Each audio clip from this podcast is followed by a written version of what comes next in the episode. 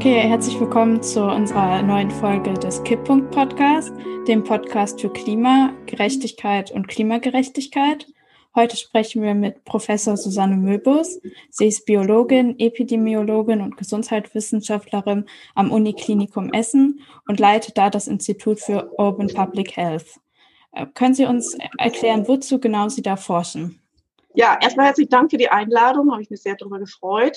Ähm, worüber forschen wir? Also das, der Name Institut für Urban Public Health hat eigentlich, äh, damit hatte ich eigentlich versucht, schon ein bisschen auszudrücken. Es geht um die öffentliche Gesundheit äh, und zwar spezifisch äh, in der Stadt. Die Fragen, die wir uns stellen, sind zum einen, was, was hält eigentlich oder welche Maßnahmen müssen wir ergreifen, in der Stadt, wenn wir bauen, Umbauten machen, wenn wir Wege gestalten äh, und überhaupt die ganze Stadt gestalten.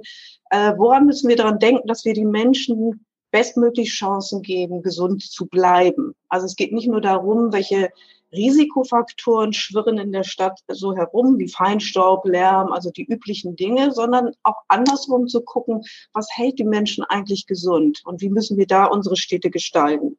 Und da gibt es Unmengen Fragen und Anknüpfungspunkte, äh, die wir, äh, mit denen wir arbeiten können, von durchaus epidemiologischen Fragestellungen, also wo sind äh, die Menschen gesund, wo sind sie krank, in welchen Orten, welche Populationen betrifft das eigentlich. Äh, man kann aber auch Maßnahmen, Interventionen, wie wir sagen, durchführen, also Projekte, wo wir verschiedene innovative ähm, Ansatzpunkte ausprobieren und äh, dann aus äh, sozusagen mit den Bürger und Bürgerinnen vor Ort, also in den Stadtteilen, äh, sozusagen Lösungen erarbeiten, die für sie äh, zum einen angemessen sind, aber eben auch dann gesundheitsförderlich und äh, natürlich, und deswegen bin ich wahrscheinlich auch hier oder auch eingeladen, wenn es um Klima geht, äh, das Ganze immer natürlich auch unter dem großen ähm, ähm, Regenschirm, Umbrella äh, sozusagen, Nachhaltigkeit, Klimawandel und die, die großen äh, Änderungen, die vor uns äh, eigentlich stehen. Können Sie uns vielleicht ein Beispiel aus Ihrer aktuellen Forschung geben, wie das konkret aussieht? Ja, also es gibt ähm, äh, ein, eine Forschung, ein EU-Projekt, was meine Mitarbeiterin Dr. Julita Skodra durchführt.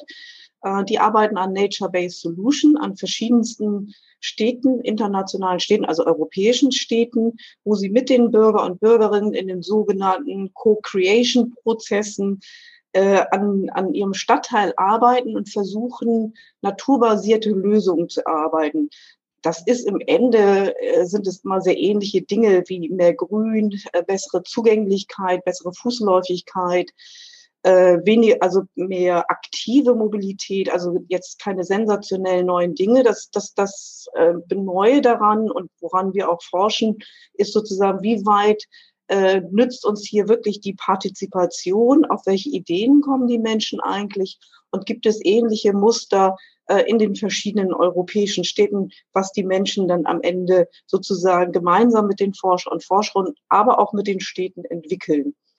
Äh, und dann werden sogenannte Blaupausen entwickelt und äh, die Konzepte, die dort entwickelt wurden, werden versucht dann auch in anderen Städten, sogenannten Follower-Städten, dann ebenfalls umzusetzen. Da werden viele Befragungen durchgeführt, Workshops und so weiter. Das ist ein, ein, ein, ein größeres Forschungsprojekt, was wir durchführen. Und ein anderes ist, äh, dass da, da betreten wir sehr viel Neuland. Da geht es um Klangqualität in der Stadt. Ähm, das wird äh, erstaunlicherweise überhaupt noch nicht weiter erforscht. Meistens geht es immer nur um Lärm. Also wenn wir über Geräusche reden, dann sind wir sofort in diesem Lärmkonzept laut, unangenehm, oft dann eben auch krankmachend. Aber auch hier die Frage, wie muss eigentlich äh, die Klangqualität sein in einer Stadt? Also welche Geräusche sind in einer Form zumutbar, äh, ohne dass sie gleich in laut und leise charakterisiert werden. Also wir wollen versuchen, ähm, Geräusche, Töne, Klänge auch als, als ähm, Ressource zu begreifen. Also nicht nur als Risikofaktor, sondern als Ressource, mit denen wir unsere Städte gestalten können. Denn die Städte müssen enger, dichter gebaut werden. Ich glaube, da sind sich bislang jedenfalls alle, die äh, an Nachhaltigkeit arbeiten, einig. Wenn es enger wird, wird es auch lauter, weil mehr Menschen zusammenkommen und die verursachen nun mal Geräusche. Und äh, die Stadt jetzt so zu gestalten, zu bauen, dass diese, diese äh, Geräusche nicht überhand werden und trotzdem noch angenehm für die Menschen sind, das ist so ein Forschungsfeld, mit dem wir arbeiten. Und da greifen wir auf Konzepte der Soundscape Ecology zurück. Das heißt, äh, in der Natur wird schon relativ viel darüber geforscht. Ähm, wie müssen eigentlich äh, Klanglandschaften für bestimmte Tiere aussehen? Wo gehen sie dann hin und wo fliegen sie? Äh, und wir versuchen das eben auf die Stadt zu übertragen. Und äh, das Besondere dabei ist, dass wir eben nicht nur mit Dezibel arbeiten, sondern tatsächlich mit verschiedenen Indizes, die eben die Verhältnisse von der, der ganzen Informationen, die in diesen Geräuschen ja drinnen stehen, wie Frequenzen, Frequenzhöhen, Frequenz, äh, also die, die, die, die ähm, Druckstärken in den verschiedenen Frequenzen, die versuchen wir komplett abzugreifen und mit diesen Informationen tatsächlich mehr Wissen zu generieren, äh, was für die Menschen äh, zuträglich ist und wie wir unsere Städte dann tatsächlich auch so gestalten können, dass wir eben nicht nur ganz leise Räume haben und dann sehr laute, sondern eben auch in den leisen Räumen durchaus laute Ereignisse haben, die aber angenehm sind. Äh, das ist ein Forschungsprojekt, äh, was wirklich noch sehr neu ist, wie ich festgestellt habe, aber äh, was uns hier sehr viel Spaß macht. Ja, daran direkt angeschlossen. Also erstmal die Frage, wie genau kann man, also was empfindet man denn aus der Forschung her gesehen wirklich als unangenehm an, an Klängen, beziehungsweise wie genau ist denn Klangqualität definiert? Beziehungsweise wie, wie kann man denn auch Klänge dann, also wie kann man Klänge als Ressourcen benutzen? Man könnte ja nicht zum Beispiel einfach Lautsprecher aufstellen und dann irgendwelche wohltuenden Klänge abspielen. So würde das ja, glaube ich, nicht funktionieren. Also wie genau kann man das äh, sich zunutze machen? Also die Frage nach der Klangqualität ist eine sehr gute Frage. Das weiß man nicht. Erstaunlicherweise, äh, als ich mich das erste Mal damit beschäftigt hatte, ist noch gar nicht so lange her, ist selbst Lärm gar nicht eindeutig definiert, wenn Sie mal gucken. Manchmal wird Lärm nur darüber definiert, dass Menschen sagen, so ab jetzt, ab einer bestimmten Lautstärke äh, äh ist es unangenehm und wird dann als Lärm empfunden. Andere sagen, Lärm ist ab einer bestimmten Dezibelgrenze erreicht, weil man dann eben auch physiologische Reaktionen erkennen kann, bis hin, wenn es ein riesiger Knall, also sehr lauter, nicht riesiger, ein sehr lauter Knall ist, kann er eben so, äh, so, so eine Druckwelle auslösen, dass eben auch das Gehör geschädigt ist. Das wissen Sie. Das ist, das gibt dann richtige Hörschäden. Auch in der Arbeitswelt weiß man schon seit langem, dass bestimmte Dezibel, also Lautstärken oder äh, Druckpegel eben langfristig das Gehör schädigen können, auch wenn die Leute selber, die Arbeitenden, äh, äh, selber sagen, ach, ich, das stört mich eigentlich überhaupt nicht. Also selbst da ist noch gar nicht äh, richtig klar. Also wir müssen hier immer sozusagen äh, zwischen den gemessenen Werten und den von den Menschen empfundenen Werten arbeiten. Ne? Also das wird über Hirnprozesse ja verarbeitet. Äh, und das heißt, das macht dieses ganze Feld kompliziert aber auch sehr spannend, weil wir können einerseits eben halt mit ganz normalen physikalischen Messungen arbeiten, gleichzeitig müssen wir es aber auch mit der Physiologie des Ohres irgendwie abgleichen und dann nochmal mit kognitiven Prozessen, die auch Lernprozesse sind und so weiter abgreifen. Und jetzt zu der Frage, also das, das ist eben, deswegen gibt es noch nicht die Definition, was ist eine gute Klangqualität. Zumal die meisten sich eher damit beschäftigen, wann ist es laut und damit unangenehm und vielleicht krankmachend daran arbeiten wir noch und ich, wie mit allen Qualitätsbegriffen. Ne? Also auch ähm, andere Qualitäten sind manchmal nicht ganz einfach äh, abzugrenzen oder zu definieren. So, und jetzt nochmal zu der Frage, wie, ja, wie macht man das? Sie haben gesagt, man kann ja nicht Lautsprecher einfach aufstellen. Doch, manchmal tut man das. Man kann sozusagen Geräusche maskieren, äh, indem man zum Beispiel bestimmte äh, Geräusche, Geräuschquellen äh, imitiert, durch zum Beispiel äh, Vogelstimmen Brunnen oder, oder Gewässer sind sehr beliebte Maskierungstöne, die dann zum Beispiel ein, eine laute Straße maskieren. Und die Menschen achten dann eher auf diese angenehmen Geräusche und können dann diese, diese unangenehmen Geräusche eher dann sozusagen ähm, ignorieren, beziehungsweise das Hirn verarbeitet die dann irgendwo ganz hinten, aber lässt sie dann gar nicht mehr so bewusst werden. Das kann man machen, ist aber natürlich nicht immer erfolgreich. Und deswegen gibt es natürlich auch Möglichkeiten, wie wir die, die Umwelt gestalten. Also absorbierende ähm, Materialien. Wenn Sie Glaswände haben, große Glaswände, also diese ganzen äh, Bauten, die von oben unten mit Glas sozusagen ähm, designt sind, dann sind das sehr, sehr harte, ähm, also da kennen Sie sich, wenn Sie mit sich mit Tönen auskennen oder mit äh, ähm, ähm, also sozusagen Aufnahmen, dann wissen Sie, das gibt sehr einen harten Schall, was für die Menschen sehr unangenehm ist. Also hohe Frequenzbereiche, harter Schall, das ist sehr unangenehm für die Menschen. Da gibt es auch schon sehr viele Untersuchungen. Die Psychoakustik ist da schon sehr weit. Ähm, wenn Sie, wenn Sie mal vergleichen, wie, wie eine Autotür vor 40, 50 Jahren geklungen hat, wenn man die zugehauen hat, und wie sie heute klingt, das ist wirklich, müssen wir mal gucken, ob sie was im Netz finden. Das ist wirklich äh, witzig. Dass, äh, diese, vor 40 Jahren schepperte das, also dass einem das durchs Mark und Bein ging. Und heute gibt's ja immer nur dieses leise Plop. Und das haben die Psychoakustiker mit vielen Untersuchungen rausgefunden. Und das natürlich müssen wir gucken, wie kriegen wir das auf die Stadt übertragen. Und da gibt es schon einige Konzepte, wie man baut, dass man sehr ähm, unterschiedlich baut, viel äh, Abwechslung, dass eben auch ähm, Schall gebrochen wird etc. Also da gibt es eine ganze Menge Möglichkeiten. Interessanterweise sind die Stadtplaner, Architekten, die kennen das alle nicht. Und das, das ist auch eine unserer, oder sehe ich zumindest eine der Aufgaben, dass, dass wir das mehr in diese Bereiche auch bekannt machen, weil ich das glaube, ist ein ganz, ganz, ganz wichtiger Aspekt, wie wir eine gute Stadt, eine gut gebaute Stadt oder, oder, oder Stadtviertel hinbekommen.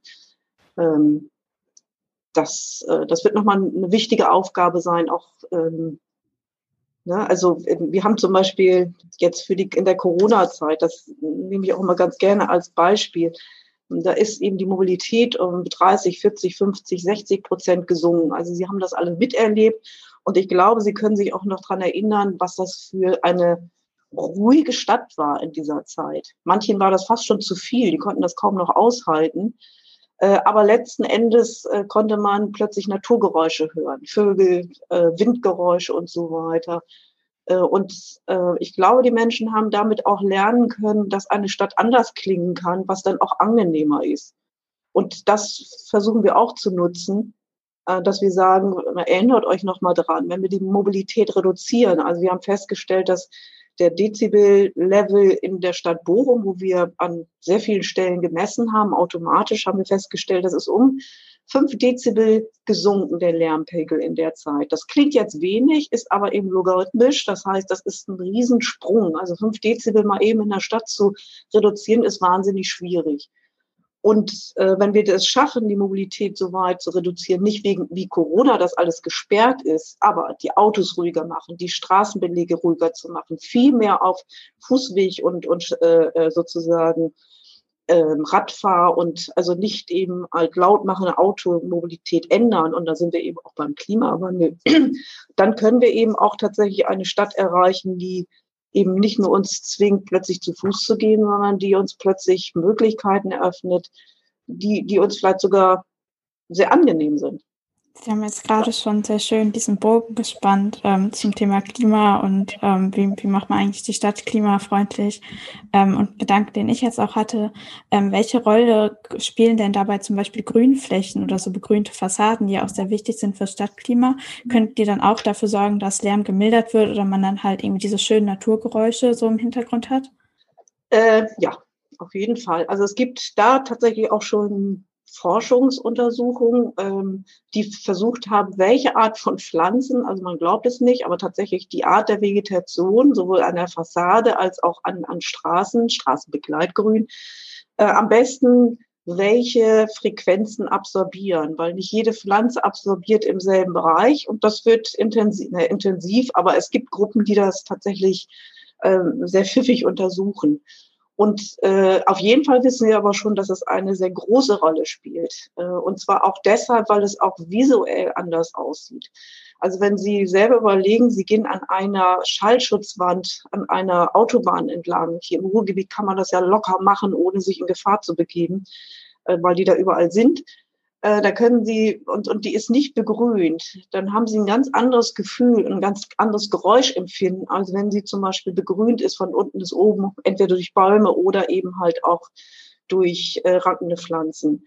Und äh, soweit wissen wir auf jeden Fall, dass die Begrünung eben nicht nur klimatisch eine Rolle spielt und auch vom Ökosystem her, also auch äh, für die ökologische Vielfalt eine Rolle spielt, sondern äh, auch eben halt für, für die äh, akustische Qualität in den Städten. Also es gibt sehr viele Vorteile für diese Art von Grün, Grünflächen. Und gerade das sogenannte vertikale Grün, äh, das sehe ich, äh, hat sehr, sehr große Chancen noch, weil wir eben in der Stadt, gerade wenn wir enger bauen, müssen ja nicht überall mehr ein Park hin basteln können. Das ist manchmal einfach nicht mehr machbar. Aber durch dieses Hochziehen des Grüns wissen wir eben halt, dass das eben diese Vorteile hat, die ich genannt hat und auch gesundheitliche Vorteile, weil wir eben auch schon in Essen und Bochum und Mülheim, also auch in Studien festgestellt haben, dass die Menschen, die direkt auf Grün gucken, direkt vor ihrer Haustür, also äh, aus dem Fenster raus Grün sehen, weniger depressive Symptomatik haben als solche, die das eben nicht haben.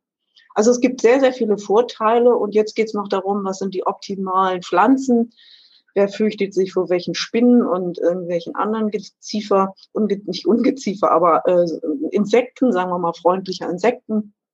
Das sind dann natürlich manchmal noch so Punkte, ähm, die häufig Unbehagen auslösen. Aber ich glaube, wenn wir die Kinder frühzeitig dann auch dahin bringen, nicht bei jeder Fliege oder bei jeder Mücke oder Spinne zu schreien, sondern die eben auch vielleicht ganz interessant zu finden, dann könnte das dann auch irgendwann mal dazu, dazu kommen, dass man da jetzt auch keine Phobien mehr entwickelt.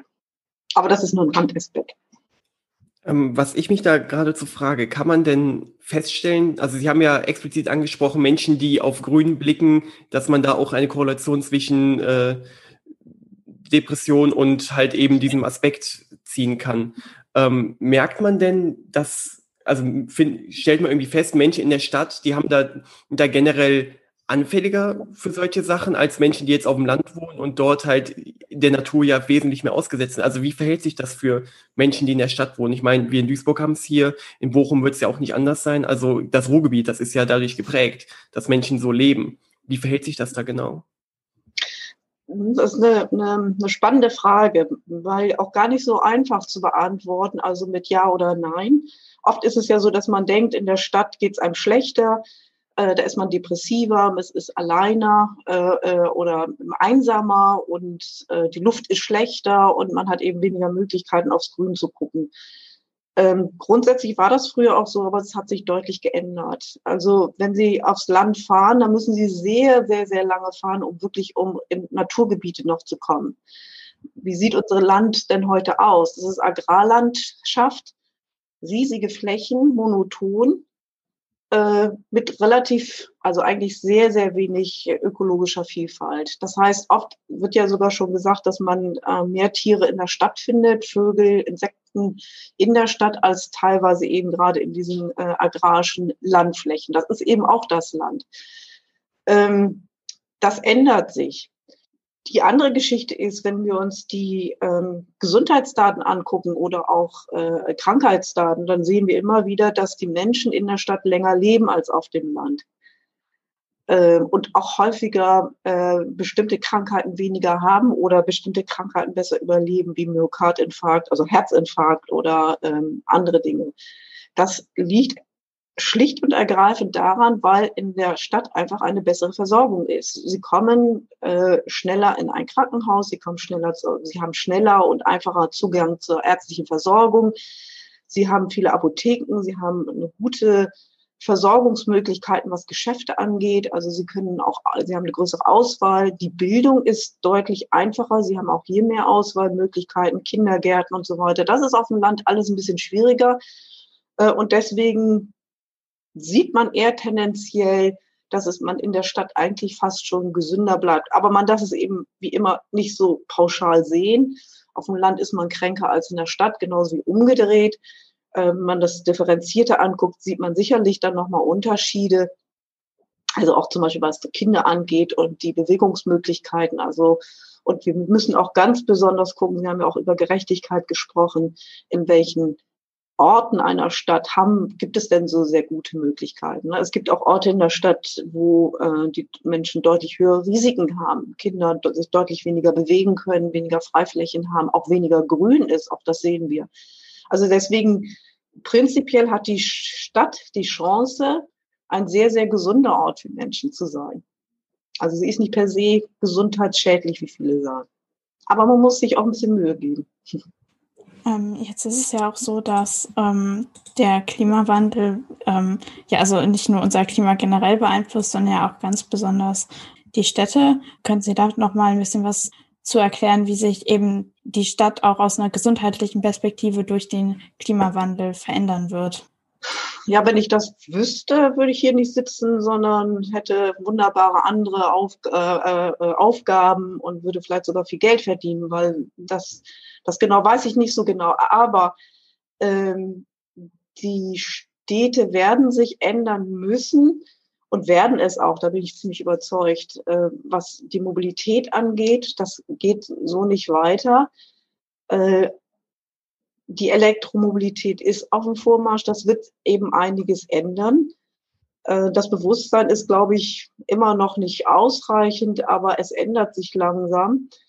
Ähm, wie das genau aussehen wird, äh, ist eben aus gesundheitlicher Perspektive gar nicht mal so, in, doch es ist entscheidend, was für Public Health wichtig ist oder diejenigen, die diese Profession sozusagen äh, betreiben, ähm, dass die sich einmischen in diesen äh, Klimawandlungsprozess. Also alle Transformationen, die jetzt angedacht werden, die Änderungen, die geplant werden, die braucht immer auch eine gesundheitliche Perspektive, weil Gesundheit, und das ist immer ein ganz, ganz wichtiger Punkt, ist nicht Abwesenheit von Krankheit. Das hat nichts damit, äh, das hat was damit zu tun, aber nicht nur, äh, dass es darum geht, Diabetes zu verhindern, Übergewicht zu verhindern, sondern Gesundheit ist sehr stark geprägt durch Armut, Bildung, Gerechtigkeit und solche äh, Dinge. Und äh, diese, diese Aspekte immer wieder vor Augen zu haben und, und mit in diese Wandlungs- und Transformationsprozesse einzubringen, das sehe ich als eine unserer ganz, ganz großen Aufgaben im Public Health. Die Stadt wird sich natürlich ändern, aber sie ändert sich sowieso immer. Also wenn sie, ne, das dauert zwar sehr lange, es sind ganz andere Zeiträume als äh, äh unser Leben. Also wenn sie ein Haus gebaut haben und es ist gut gebaut, dann steht es da auch über 100 Jahre. Das heißt, in der Stadt können sie jetzt nicht ganz so schnell ändern, aber äh, derzeit wird viel geändert. Ne? Die, die, die, die Infrastrukturen sind marode, also gerade wird sehr viel gebaut, wie Sie festgestellt haben. Und hier braucht es eigentlich noch viel, viel mehr gemeinsames Handeln, dass wir eben halt äh, nicht so bauen wie vor 100 Jahren. Und das ist leider immer noch der Fall. Es werden immer noch schwarze Belege, es wird immer noch zugepflastert. Die, äh, es wird immer noch sehr autozentriert gedacht und nicht gedacht, wie kriegen wir die Zugänge so, dass die Menschen bestmöglich da auch zu Fuß hingehen können oder mit dem Fahrrad. Das ist noch ganz, ganz, ganz schwer in die Köpfe reinzukriegen. Äh, und da, da sehe ich noch eine der großen Aufgaben. Und dann sehe ich die Stadt höher, grüner. Ich sehe sie ruhiger, also ruhiger in dem Sinne, dass wir gerne auch zu Fuß wieder gehen. Also viele Dinge werden wieder zu Fuß gemacht. Äh, und ich sehe viele Kinder auf der Straße, die alleine rumrennen. Also nicht nur in, in äh, helikoptermäßig betreut von irgendwelchen Erwachsenen, sondern alleine durch die durch die Welt stromern können. Also äh, so, so wäre meine Wunschstadt äh, äh, in, in einigen zehn Jahren und so weiter. Also dass die Kinder wieder viel mehr Bewegungsmöglichkeiten haben äh, und einfach von sich aus das tun, was, was viele Interventionsmaßnahmen äh, versuchen, mühselig den Kindern beizubringen, Bewegung und gesunde Ernährung. Das, das wäre, das wäre etwas. Was die Hitze angeht, da wird sich natürlich auch noch sehr viel ändern, aber da bin ich immer relativ, na, entspannt ist übertrieben, aber das ist, sehe ich immer gar nicht als das Riesenproblem an, weil Hitze gibt es seit Jahrhunderten, Jahrtausenden in vielen, vielen Ländern und in vielen Kulturen, die sehr gut damit umgehen können. Äh, und insofern gibt es da viele Lösungen, die man natürlich noch anpassen muss, aber das ist nichts, was uns plötzlich völlig vom Himmel fällt und wo wir nicht wissen, wie wir mit Hitze umgehen. Trinken, vor Hitze schützen. Die Arbeitswelt wird sich da ändern. Wir werden eben nicht mehr nachmittags äh, draußen äh, die Bauarbeiter äh, mal lochen lassen können. Das, das wird nicht mehr funktionieren. Und auch andere Dinge nicht. Kann sein, dass wir dann irgendwann wieder Siesta haben. Nicht wieder, sondern dass wir Siesta haben. Und solche Dinge. Das kann schon sein. Also durch die Hitzeperioden. Aber das ist für mich gesundheitlich ganz gut in den Griff zu kriegen. Wichtiger ist eigentlich zu überlegen, wenn wir äh, Schutzmaßnahmen durchführen oder Änderungsmaßnahmen, welche Auswirkungen hat das auf die Gesundheit der Menschen, Zugang für alle, ist das überall gleich also gleich und, und angemessen errichtet und haben wir die Bürger und Bürgerinnen angemessen mitgenommen, damit nicht über deren Köpfe irgendwie da was äh, sozusagen geändert wird. Gentrifizierung ist eine der, der, der Worte dafür, etc. etc. Also sehr, sehr komplexes Feld, was in meinen Augen nur funktioniert, wenn eben halt die verschiedenen Professionen, also Sie, die Sie aus verschiedenen Bereichen kommen, wirklich zusammenarbeiten und auch das Lernen, das zusammenzuarbeiten und das zu respektieren das, das, das scheint ja relativ, also so wie Sie das gerade beschreiben, scheint es ja relativ eindeutig, eindeutig momentan vom Stand der Wissenschaft zu sein, wie man, wie man jetzt momentan vorgehen muss. Aber Sie haben ja auch selber gesagt, das geschieht immer noch nicht.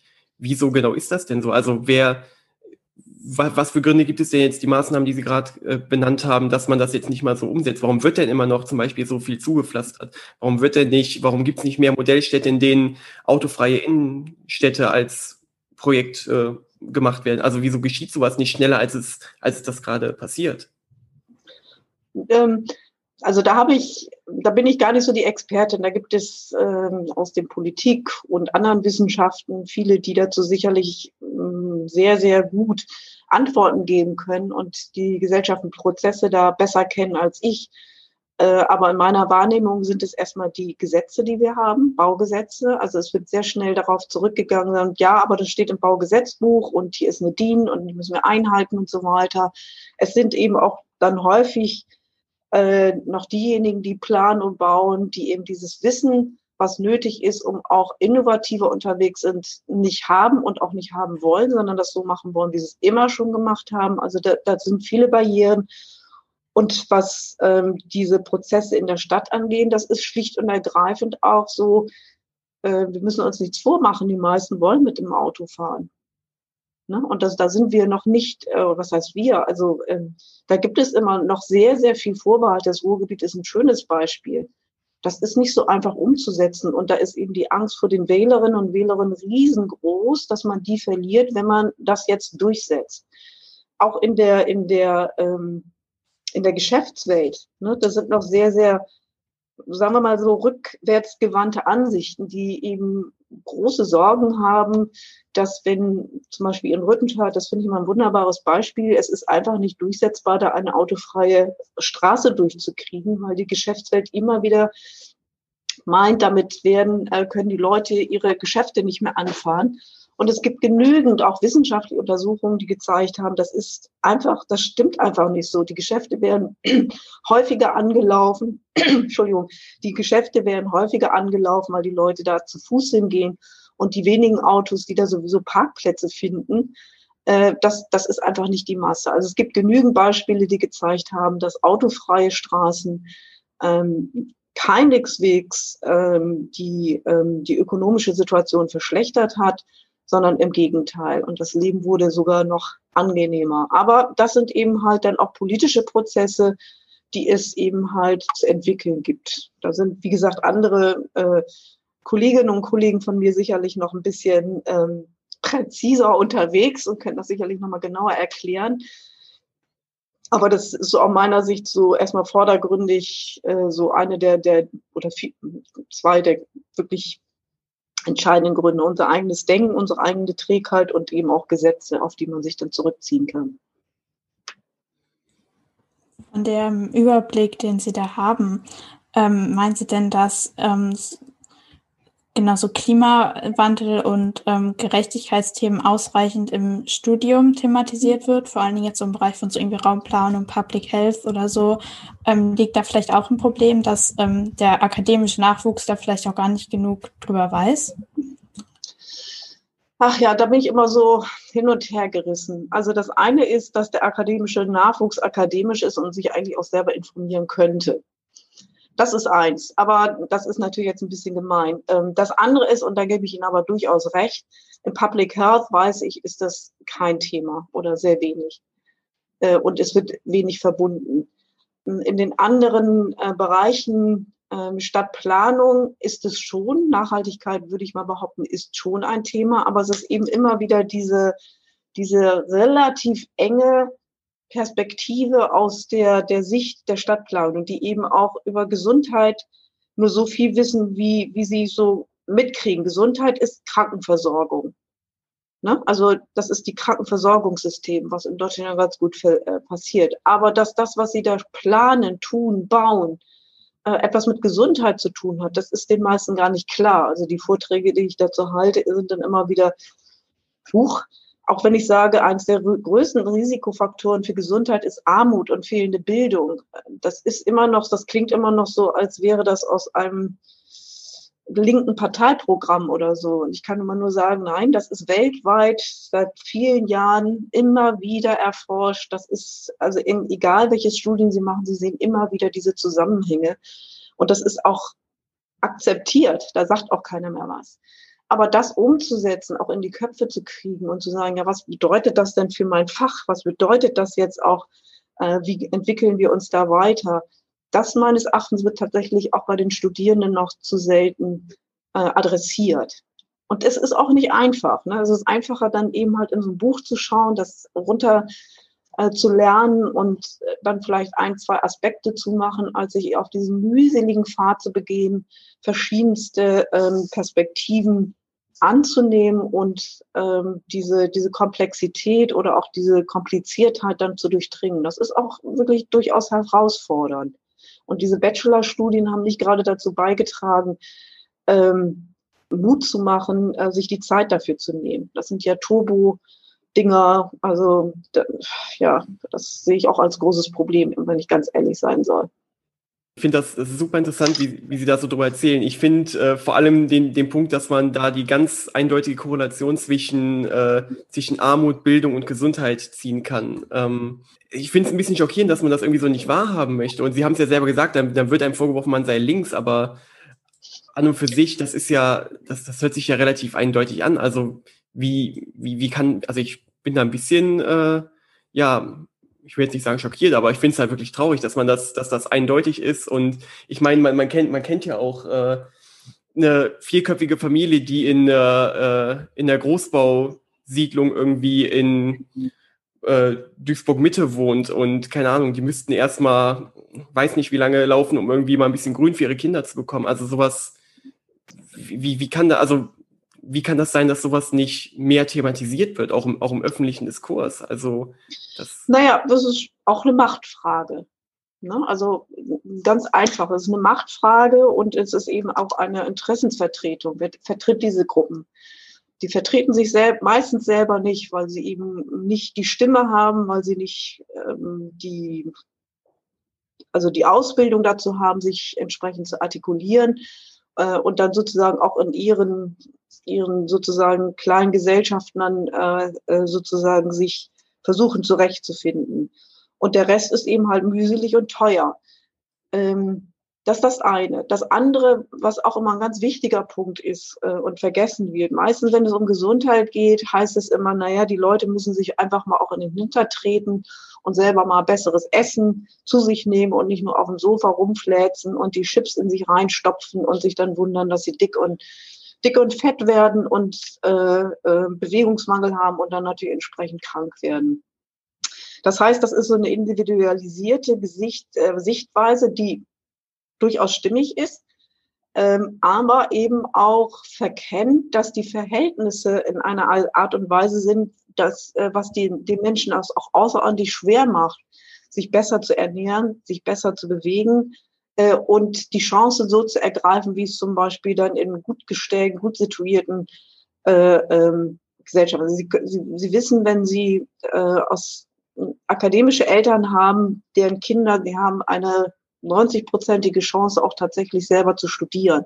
Das finden Sie in den ärmeren Schichten natürlich nicht. Also diese Durchlässigkeit ist leider äh, tatsächlich in den letzten Jahrzehnten sogar wieder zurückgegangen. In den 70er Jahren war mal ein großes Programm, auch von Willy Brandt noch damals auf den Weg gebracht, sozusagen eine Durchlässigkeit der, der Systeme zu haben über zweiten, dritten Bildungsweg und so weiter. Da, da gab es mal eine ganz gute Bewegung und die Unis sind, die, die äh, Arbeiterunis, die im Ruhrgebiet sind ja in der Zeit auch entstanden. Ähm, aber das wurde damals auch noch nicht mit Gesundheit äh, verbunden. Die was, was aus meiner Sicht, aus Public Health Sicht immer sehr wichtig ist, dass wir unterscheiden müssen zwischen Verhaltensprävention, also wie äh, kriegen wir die Menschen dazu, sich selber sozusagen so zu ernähren, zu bewegen, äh, und äh, sozusagen so durch das Leben zu gehen, dass sie auch in der Lage sind, selber gesund zu bleiben. Aber wie können wir sie auch darin unterstützen? Wie müssen wir die Städte eigentlich bauen, äh, dass die Wege so sind, dass wir da auch wirklich gerne hingehen? Wie können wir den Zugang für die Menschen ermöglichen, dass sie besseres Zugang zum Bildungssystem haben? Einmal wirklich den Zugang, aber auch einen Zugang, äh, dass eben die Kinder zu Fuß zur Schule gehen können, ohne dass sie eben nicht gefahren werden müssen, sondern zu Fuß hingehen können. Wie können wir die Städte gestalten, dass sie eben überall saubere Luft haben und wenig Scheinstaub? Wie können wir die äh, Städte gestalten, dass sie eben halt angenehme Plätze bieten, angenehme Aufenthaltsorte? Wie können wir sie so gestalten, dass auch mikro, mikroökonomisch in Stadtteilen die Menschen eben halt Möglichkeiten zur Arbeit haben, Arbeits, innovative Arbeitsformen finden, die in welcher Form auch immer klein oder großteilig oder in welcher Form äh, auch immer ist. Also wie können wir solche Stadtteile entwickeln? Und äh, das ist, das ist politische Kraft, die sie dafür brauchen und Wille. Und das ist manchmal, das ist schwierig. Und auch selbst die Menschen selber sind ja auch nicht immer bereit, ihr, ihr, ihr Leben dann komplett aufzugeben. Das ist für sie dann manchmal auch gar nicht so, wozu. Ne? Also aber man kann, ich bin überzeugt, man kann es ändern, aber es braucht eben sehr viel politischen Willen und es muss auch eben noch, noch, wir brauchen noch mehr Argumente und wir brauchen auch mehr Studien, deswegen auch die Wissenschaft hier gefordert. Und ich verstehe Wissenschaft jetzt nicht nur so auf der, äh, von der Seite, dass äh, die Heeren, in den hehren Hallen der Wissenschaft geforscht wird, sondern dass die Wissenschaft an der Stelle auch die Aufgabe hat, nach draußen zu gehen und mit den Menschen vor Ort durchaus zu forschen. Also nicht nur immer äh, sozusagen theoretisch das äh, zu durchdenken und ab und zu mal auszuprobieren, sondern direkt vor Ort zu gehen und sich wirklich ganz genau die Sachen, äh, die Dinge vor Ort anzusehen. Wie sind die Verhältnisse da vor Ort eigentlich? Wie hängen die denn eigentlich zusammen? Was sind denn wirklich die Bedürfnisse der Menschen? äh, und ähm, nicht nur, was wir glauben, was deren Bedürfnisse sind und was sind Möglichkeiten, dass äh, die Menschen darin zu unterstützen, das zu ändern. Also es nicht zu tun, sondern sie darin zu unterstützen. Das finde ich mal ganz wichtig. Ich würde dann vielleicht auch nochmal konkret nachfragen wollen, Thema Städteplanung nochmal. Wir haben, also wie kann man, was man jetzt konkret an unseren Städten zum Beispiel machen kann. Es ist ja zum Beispiel so, Innenstädte an sich sind ja Sie haben es ja eben schon erwähnt, also wir haben sehr viel zugepflastert, wir haben sehr große Kaufhäuser und Shoppingmeilen etc. Das hört sich, also ich würde jetzt erstmal sagen, das ist jetzt eigentlich ein nicht zukunftsträchtiges Konzept, vor allem jetzt, wenn sich alles mehr digitalisiert. Wissen Sie, beziehungsweise gibt es da Ansätze, wie man, wie man sowas am, am elegantesten oder am besten transformieren kann? Wie kann man es irgendwie schaffen, dass das wieder, also wie kann man da irgendwie es hinbekommen, die Lebensqualität über solche Plätze wieder mehr zu äh, mehr in den Blickwinkel zu rücken. Beziehungsweise es muss ja irgendwo auch, also so wie, soweit ich das verstehe, müsste es doch auch irgendwie geschehen, dass man aus diesem Konsumbereich jetzt in so eine Art Erlebnisbereich wieder äh, reinkommt. Wie, wie sehen Sie das? so ganz genau, also sehen, ja, ich, ich sehe eigentlich noch gar nicht so viel, weil da bin ich auch gar nicht so die Expertin für. Da gibt es sehr ähm, tolle Designer, Architekten, Stadtplaner und, und Planerinnen und Landschaftsarchitekten, die da tolle Ideen haben, gerade die, die sich eben auch trauen, mal äh, außerhalb ihres eigenen Feldes mal zu gucken und nach neuen Konzepten suchen. Da sind spannende Sachen dabei, äh, wo ich mich manchmal überfordert fühle, weil das genau kann ich gar nicht so genau. Ich kann dann sagen, was ist nicht so gut oder was, was ist wahrscheinlich funktioniert nicht gut, aber jetzt genau die Ideen zu entwickeln alleine, äh, äh, da, da bin ich gar nicht mal so fit drin. Aber Sie haben es ja gerade selber schon gesagt, ich denke, wir brauchen viel mehr, äh, wir müssen weg von dieser Monokultur. Also nur Einkaufstempel, äh, nur äh, sozusagen Vergnügungen oder nur äh, Arbeit oder nur. Also die, die, die Städteplanung kommt auch immer mehr dahin, dass es viel mehr Durchmischung braucht. Arbeit, Leben, Wohnen, ähm, Sterben, gesund werden, äh, lernen, äh, auch konsumieren. Also viele Menschen finden das durchaus gar nicht so schlecht, auch diese Konsum. Ich glaube, es wird nochmal einen ziemlichen Run geben, wenn die Städte wieder auf sind, dass viele sich auch wieder gerne vor Ort äh, sich die Sachen angucken. Also sozusagen Unterhaltung der Menschen. Äh, das zu versuchen, hier nochmal Konzepte zu entwickeln, wie kriegen wir das, wie kriegen wir das besser verzahnt? Wie kriegen wir das erstmal kleinräumig? Äh, kriegen wir das so hin, dass die Menschen eben ähm, tatsächlich jetzt auch nicht immer sozusagen nach Oberhausen fahren, also erstmal eine halbe Stunde mit dem Auto nach Oberhausen fahren, um da in das Zentrum sich dann zu vergnügen, sondern wie kriegen wir das hin, dass sie sich vergnügen, dass sie sich äh, sozusagen ähm, auch unterhalten können und gleichzeitig andere Dinge tun. Ähm, das, das fände ich interessante Aspekte, wie wir das besser zusammenplanen können. Und auch wirklich dann die Lebensbereiche mal durchzuexerzieren. Also Kindergarten, Schule, äh, tatsächlich auch sterben, solche Dinge wie ähm, Sterbehäuser und so weiter, die durchaus äh, mehr zu integrieren, Altenheime äh, und so weiter. Also da, da gibt es schon ein paar Ideen, wie man das besser integrieren kann. Ich fände es immer gut, wenn man diese, die, wenn man sich mal überlegt, wie kann man das gestalten, wenn wir diese Institutionen mal mehr öffnen, also Schule öffnen. Schule ist sozusagen ein Gebäude, da wird gelernt und dann ab weiß ich nicht, ab 5 Uhr oder 4 Uhr ist dann auch tote Hose. Lass uns die Schulen mal aufmachen. Klar, im Moment gesetzlich geht das nicht, aber lass uns aufmachen, so dass dann von morgens bis abends da drinnen Leben ist. Wie das jetzt genau geht, weiß ich nicht. Die Lehrer werden jetzt wahrscheinlich alle schreien, aber einfach mal ähm, den Mut haben, auch ganz irre Sachen zu denken und zu planen. Und man, viele werden davon wieder verworfen werden müssen, aber vielleicht kommt man da tatsächlich auch mal einen Schritt weiter. Also ich glaube, wir brauchen viel größere Entwürfe und den Mut, auch mal wirklich komische Dinge zu denken. Und das fehlt mir manchmal. Ja, interessant auf jeden Fall. Aus dem, äh, aus dem Blickwinkel auf Public Health, Sie, Sie haben es ja gerade schon angesprochen, man muss irgendwie gucken, dass man, dass man Lebensräume öffnet. Macht man da auch konkrete Unterscheidungen jetzt über, über Altersgruppen? Also kann man feststellen, okay, für diese Altersgruppe muss ich das Public Health mäßig durchsetzen, damit deren Lebensqualität gesteigert wird. Für diese Altersgruppen ist das hier ein besserer Ansatz. Gibt es da so Unterscheidungen? Hm, interessanterweise, wenn man äh, sich das mal anguckt, wenn Sie mal an Demenz denken, also äh, möglicherweise kennt jeder, jeder oder jeder von Ihnen auch schon aus dem bekannten, verwandten Bereich jemanden, die oder der dement geworden ist oder auf dem Weg dahin und, und die Schwierigkeiten, die Probleme, die damit verbunden sind. Und da gibt es auch schon sehr spannende Ansätze, wie man Stadt so gestalten kann oder das Umfeld, dass Menschen sich sehr lange auch mit solchen kognitiven Einschränkungen noch selber zurechtfinden. Also die können so, es gibt zum Beispiel Geschäfte, die für ähm, kognitiv eingeschränkte Menschen oder die Menschen äh, so eingerichtet sind, dass sie über Farben, Streifen und so weiter ihre Dinge immer noch finden können. Und das Interessante, das funktioniert auch bei Kindern gut. Also die gehen da auch sehr gerne hin und kommen auch sehr gut zurecht. Da können sie dann also Vierjährige reinschicken und sagen, du kannst jetzt mal einkaufen gehen. Also viele Dinge, die für alte Menschen gut sind, sind oft sogar auch für Kinder gut oder Kleinkinder gut.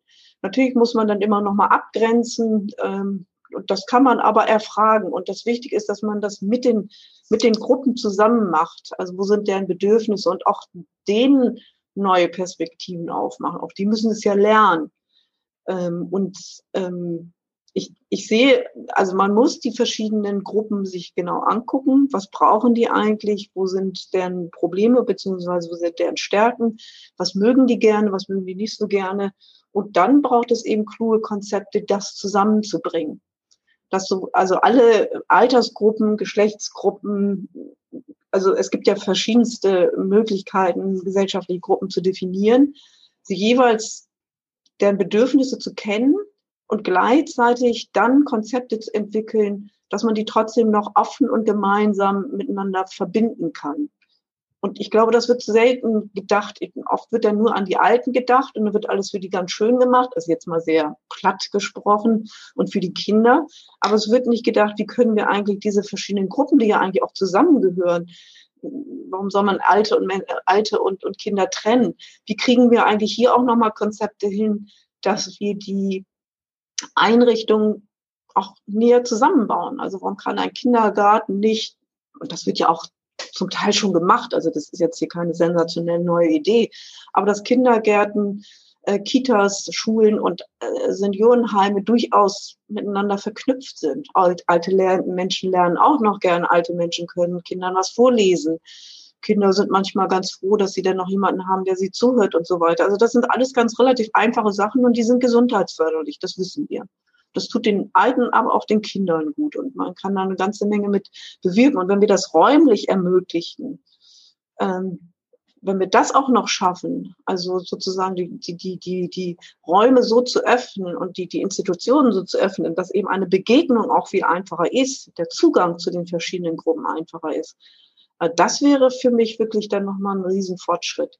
Ähm, das wird, glaube ich, noch zu selten gedacht. Und ich muss auch zugeben, dass bevor ich mit äh, in die urbanen Systeme gekommen bin und mich damit beschäftigt habe, war das für mich auch kein Begriff der Raum war etwas, da gehe ich rein, setze mich hin, schlafe ich oder so, aber das Raum eine ganz andere Funktion haben und Bedeutung, das musste ich auch erst ähm, ja fast mühselig lernen. Und nach und nach erschließt sich mir das, äh, dass das eine ganz wichtige Perspektive ist, die wir auch in verschiedenen Fächern doch noch deutlich mehr brauchen. Also da können uns die Stadtplaner und die Landschaftsplaner und Architekten noch sehr viel beibringen. Ähm, ich habe mich gerade gefragt, gibt es vielleicht bestimmte Modellprojekte oder so etwas, das, die Sie nennen könnten, ähm, um, die wir irgendwie als Vorbild nehmen können, aber vielleicht auch Leute, die sich interessieren, das einfach mal irgendwie googeln können und sich da ein bisschen reinlesen oder so? Ja, äh, mein Gedächtnis ist in solchen Dingen immer ganz schlecht. Ich weiß, in Köln-Chorweiler gibt es ganz interessante Konzepte, äh, wie man das zusammengebracht hat. Es gibt eins, boah, das weiß ich eben nicht, irgendwo im Ruhrgebiet gibt es ein ein sogenanntes Geburtshaus, was ich ja auch sehr schön finde, ähm, weil die Frage ist ja auch, äh, müssen immer alle Dinge ins Krankenhaus verfrachtet werden? Warum müssen Geburten, die von eigentlich normalerweise kerngesunden Frauen mit kerngesunden Babys, äh, warum muss ich das im Krankenhaus eigentlich erledigen, in Anführungsstrichen? Also warum kann ich nicht gut und hochtechnisierte Geburtshäuser errichten, die dann eben halt nicht im Krankenhaus sind, sondern irgendwo, also nicht irgendwo, sondern in Stadtvierteln. Und da gibt es auch schon Konzepte, äh, ähm, die sozusagen von Beginn der Schwangerschaft bis äh, später, also bis hin zum ersten Jahr, äh, Familien dann betreuen. Äh, und das ist dann eben nicht im Krankenhaus. Da gibt es auch nicht diesen Bruch zwischen ambulant und stationär. Also da gibt es schöne Konzepte. Ich überlege gerade, das muss irgendwo hier im Ruhrgebiet sein. Aber das kann man googeln. Geburtshäuser und so weiter. Ich glaube, da sind sie besser als ich, äh, wie man sozusagen ähm, innovative Konzepte finden kann. Ad hoc fällt mir da äh, blöderweise nichts ein. Da bin ich aber auch ganz schlecht in solchen Dingen. Ähm, ja, kein Problem. Ähm, Danke.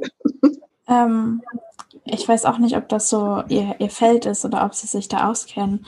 Aber ja, jetzt ist ja so, wir wissen ja auch, dass ähm, sich durch die Erderhitzung zum Beispiel die Klimazonen ähm, verschieben, also dass sich, dass es einfach tendenziell, tendenziell wärmer wird und die kalten Gebiete weiter in den Norden gehen und so weiter. Ähm, gibt es oder, oder sollten wir uns vielleicht auch ähm, in, in der Art, wie wir bauen und Städte planen, vielleicht auch mehr an Städten ähm, orientieren, wie die jetzt schon in, in südlicheren Regionen umgesetzt werden? Ja, klar. Ja, klar. Also da gibt es sehr schöne Belüftungskonzepte in arabischen Gebieten und das, das weiß man aber auch schon und äh, es wäre schön, wenn es mehr Eingang finde. Also man kann völlig stromlos in Anführungsstrichen Belüftungskonzepte machen, die eben auch Winde ausnutzen, Winde, die regelmäßig gehen und damit eben eine Durchlüftung möglich machen. Da sind ganz schlaue Konzepte. Natürlich muss man ein bisschen brokeln und äh, die Ingenieure können auch noch ein bisschen tüfteln, aber dafür sind sie ja eigentlich ganz gut. Man muss auch hier eben auch den Ingenieuren und auch den Stadtplanungen eben halt auch hier nochmal das Know-how und auch den Mut in die Hand geben, hier Konzepte zu entwickeln. Und das gibt es auch schon. Also das ist jetzt wirklich nichts Neues, aber es ist immer noch viel, viel zu selten, dass man sagt, wie gestalten wir eigentlich die die Häuser, äh, die Städte und so weiter, dass, dass wir genau auch äh, Anleihen an diese, diese Konzepte nehmen. Und ich glaube, Herr Schellhuber hat gerade wieder eine Initiative in die Welt gerufen, dass sämtliche Bauten, also, also sozusagen ein, ein neues Bauhaus, klimagerechtes Bauhaus, was er auf den Weg gebracht hat, wo es darum geht, dass wir auch von den Betonbauten wegkommen, weil die ja eben auch noch andere Probleme machen, wie äh, Inseln sozusagen verschwinden lassen durch den Sandabbau, äh, dass man jetzt nur noch Holzbauten hat. Wunderbarer Diskussionspunkt, aber äh, es gibt schon sehr viele Ideen. Das Problem ist eben halt, na, das Problem weiß ich nicht, aber ähm, es, es gibt noch sehr viele Widerstände gegen Neuem und äh, Vorbehalte. Und äh, da müssen wir deutlich schneller werden. Und da hoffe ich auch immer auf die jüngeren Leute äh, und hoffe, dass die selber auch ein bisschen mehr sich, auch wenn das Studium es nicht hergibt, aber es selber einfordern, auch in ihrem Studium einfordern, auch von den Lehrenden das einfordern, zu sagen, so jetzt äh, geh mit uns auch mal diese Dinge von einer anderen Perspektive an und wie können wir mehr interdisziplinär lernen von anderen, dieses ähm, dieses äh, Ude for Future ist ja ein ganz schöner Ansatzpunkt und äh, die Ude, finde ich, versucht das auch immer wieder sehr schön. Aber es ist eben immer noch zu wenig in den Lehrplänen drinne. Mein Traum wäre es, wenn, äh, Traum nicht, also ich habe auch andere Träume, aber also, also ein Wunsch wäre äh, zum Beispiel, dass in den Erst- und Zweitsemestern alle äh, Studierenden ein, ein Praxissemester durchlaufen, wo sie ein Thema bearbeiten müssen, ob das nun in ihrem Fach ist oder nicht. Äh, und da würden dann eben zum Beispiel Daten erhoben werden oder äh, Tests durchgeführt oder Interventionen durchgeführt, wo sie sehr viel Praxiserfahrung haben, wo sie in die Stadt geschickt werden und dann zum Beispiel Interviews machen müssen, ob sie nun Ingenieur werden wollen oder nicht. Und umgedreht können sie aber auch Messungen machen, indem man äh, Luftmessungen macht oder Wasseranalysen. Auch das machen dann auch Politikwissenschaft, angehende Politikwissenschaftlerinnen, also die sonst eigentlich nie was dazu haben. Aber dass man dann einfach Eingang mal findet, auch in andere Bereiche. Das fände ich eigentlich ganz schön. Und ich glaube, so, ich weiß nicht, Sie sind da ja noch näher dran als ich, was das Anfang des Semesters geht. Ich glaube, Sie sind da gar nicht so böse, sowas machen zu müssen äh, weil man eben auch in, in, in Kontakt kommt mit anderen und sie sind was Besonderes. Sie laufen dann alle mit so Westen von der Uni rum und das wird in der Stadt dann auch beworben und da wissen alle, jetzt laufen hier 20.000, nein, nicht so viele nicht, aber 5.000, 6.000 neue Studierende rum. Also ist da eigentlich ein ganz nettes Event. Das fände ich nochmal, das fände ich nochmal schön. Ist sowas schon? Nee. Also Sie haben das in, vielleicht auch irgendwo anders als in Deutschland? Gibt es, also weil Sie das jetzt so konkret schon benannt haben, also das. Ähm, ich finde, das liegt doch auf der Hand. Also da, das ist jetzt auch kein sensationelle äh, Gedanken, den ich da hatte. Ich hatte das schon öfter mal erwähnt in der UDE, aber da kommen sofort die Vorbehalte. Ja, aber die kennen sich ja alle nicht aus und da wird viel Schrott erhoben. Da habe ich gesagt, gut, dann ist eben 70 Prozent Schrott aber 30 Prozent kann man vielleicht wirklich nutzen der Daten. Und äh, es geht ja auch nicht nur um die hehre wissenschaftliche Daten, sondern es geht ja auch um die Studierenden, die jetzt nochmal Einblicke in Bereiche kriegen, die sie vielleicht so nie wieder sehen oder bislang nie gesehen haben. Äh, aber das ist eben auch eine der Trägheit der Systeme. Ähm, da müsste man eben viel Arbeit reinstecken und das, ähm, das schaffe ich alleine nicht. Äh, und ähm, ja, manchmal braucht es eben auch Zeit oder es braucht irgendwie einen anderen Anlass. Ob es international wird es das bestimmt geben. Ich kann mir das gar nicht vorstellen. Ich habe es aber nie gegoogelt und ich habe es nie verfolgt, ob es anders so in der Form gibt. ganzen ähm, Studie, also eine ganze äh, äh, Generation von äh, Studierenden Anfängern, Anfangenden, die sich in einem Thema äh, sozusagen mit beschäftigen, wüsste ich jetzt im Moment noch nicht. Ist natürlich auch ein Höllenaufwand, aber finde ich irgendwie hochattraktiv. ja, also das äh, ungefähr das hatten wir sogar auch schon beim letzten Gespräch so ein bisschen festgestellt, dass zumindest äh, in gewissen Bereichen Studierende sehr eingeschränkt sind, was so ihre wie, nennt, wie mag, wie mag man es nennen, Fühler ausstrecken angeht. Also dass, dass man mhm. doch sehr in seinem, in seinem Fachbereich irgendwie so drin ist und nicht wirklich mal erlebt, wie es bei anderen äh, Lehrgängen zugeht. Also das scheint ja wohl ein Problem zu sein, dem man auch mal aus, von uns auch, also wo wir uns eventuell auch mal verpflichtet sehen müssten, da mal ein bisschen vehementer dran zu gehen und daran zu arbeiten. Also also ehrlich gesagt gab es das Konzept sogar schon mal. Die Universität Bremen äh, ist ja so eine sogenannte Rot-Universität. Die ist auch, ähm, ich glaube, 50 Jahre her oder so. Und ich war. Ähm, äh, ganz, ganz kurz, was heißt das? Rot-Universität? Rote Universität, die sind von den Roten gegründet worden. Also eine linke Uni war extrem okay. verschrien. äh, in ganz Deutschland, weil die ein komplett neues Modell gefahren haben.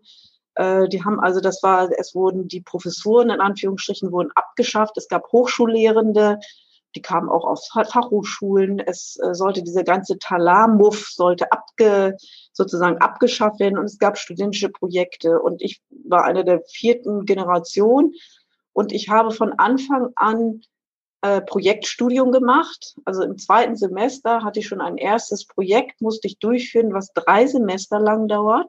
Erste Semester ist sozusagen die Projektdefinition, dann Durchführung und dann das dritte Semester äh, Ausführung. Und das Besondere war, dass man das nicht mit zwei Semestern macht, sondern bis hin zu acht, neun Semestern. Also das war, eine, also ich habe sofort auch mit älteren Semestern dann dieses Projekt durchgeführt.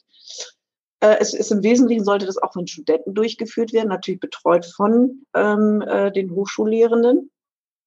Und man musste sofort sozusagen äh, Geräte beschaffen, Chemikalien beschaffen. Äh, das im zweiten Semester. Ich bin an Geräte gekommen, die andere nie gesehen haben in ihrem Leben, also auch an, an, an Gaschromatographen.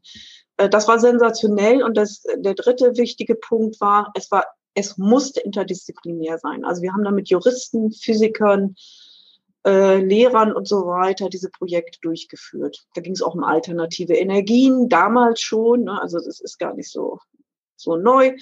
Äh, und es ging um, auch um andere Projekte. Und äh, ich bin sozusagen erzogen worden, sozialisiert worden in diesem interdisziplinären Denken. Und deswegen fällt es mir manchmal sogar noch schwer zu begreifen, dass andere das noch gar nicht können. Und das würde ich mir wieder wünschen, dass so ein Modell wie in Bremen ähm, sozusagen dieses, diese, diese ähm, Herausforderung mit anderen Professionen an einem Thema zu arbeiten. Ich, das hat unglaublich viel gebracht. Es hat auch sehr viel Selbstständigkeit gebracht und ich wusste von Anfang an, wie, wie, wie mache ich ein Projekt.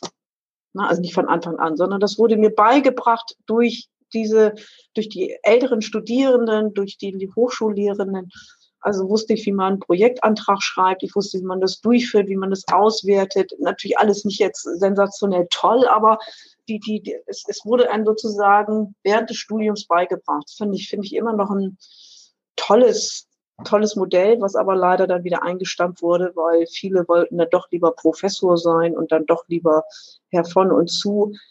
Und naja, es ist eben nicht ganz einfach, Systeme zu ändern.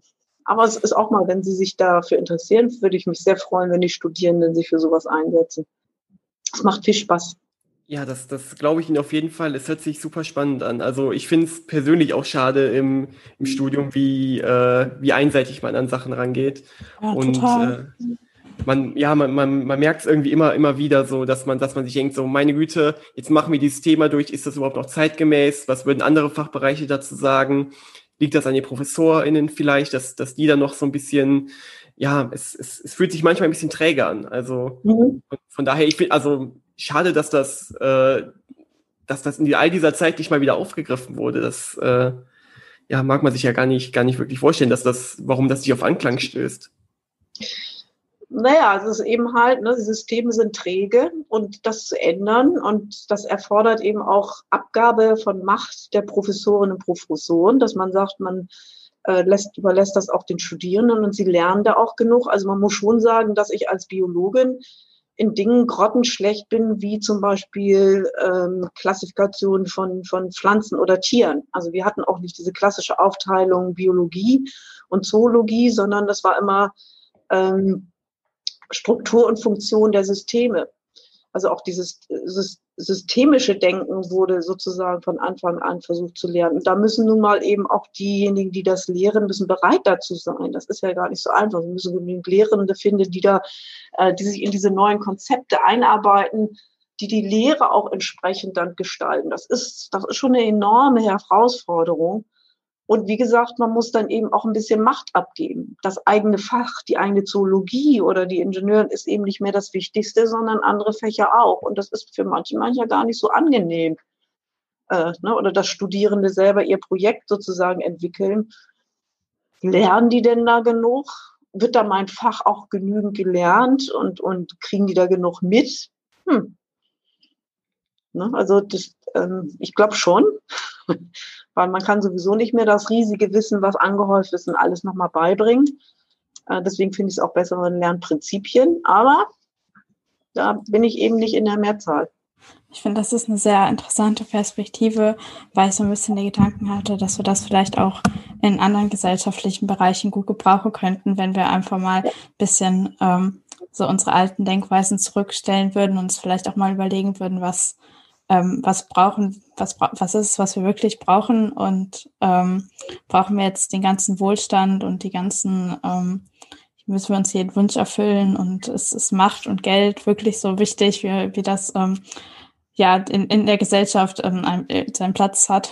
Ähm, ja, das äh, finde ich ein super spannendes Konzept. Ich habe davon noch nie gehört, auch von dieser Hochschule. Ich fand das jetzt eine extrem spannende Ausführung.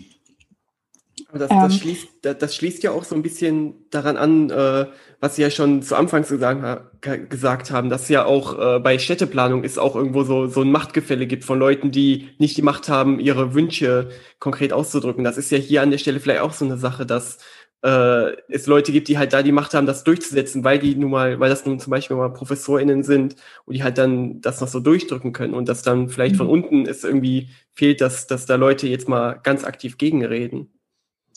Also es ist schon ein bisschen so, dass die Studentenbewegung damals sehr viel dazu beigetragen hat, dass es geändert hat. Das kam ja auch nicht vom Himmel. Und die Politiker, die diese äh, ähm, Uni damals in dieser Form durchgewunken haben, äh, mussten dazu bereit sein. Aber es gab eben auch genügend Druck von unten. Und ähm, ich, ich sehe auch ein bisschen das Problem bei den Studierenden, dass sie eben halt durch diese Bachelor- und, und Master- Studien unglaublich durch so eine Röhre gezwängt werden, also praktisch sozusagen in so eine Röhre gezwängt, wo sie dann in turbomäßiger Eile durchgeschossen werden und am Ende kommen dann Ingenieure oder andere äh, Professionen raus und das ist natürlich ähm, dann auch mühselig aus so einer Röhre wieder rauszukommen, um dann mal zu sagen, so, wo bin ich hier eigentlich und äh, kann ich eigentlich das, kann ich diese Röhre nicht auch anders gestalten, um am Ende äh, Master auf äh, was auch immer zu sein. Und ähm,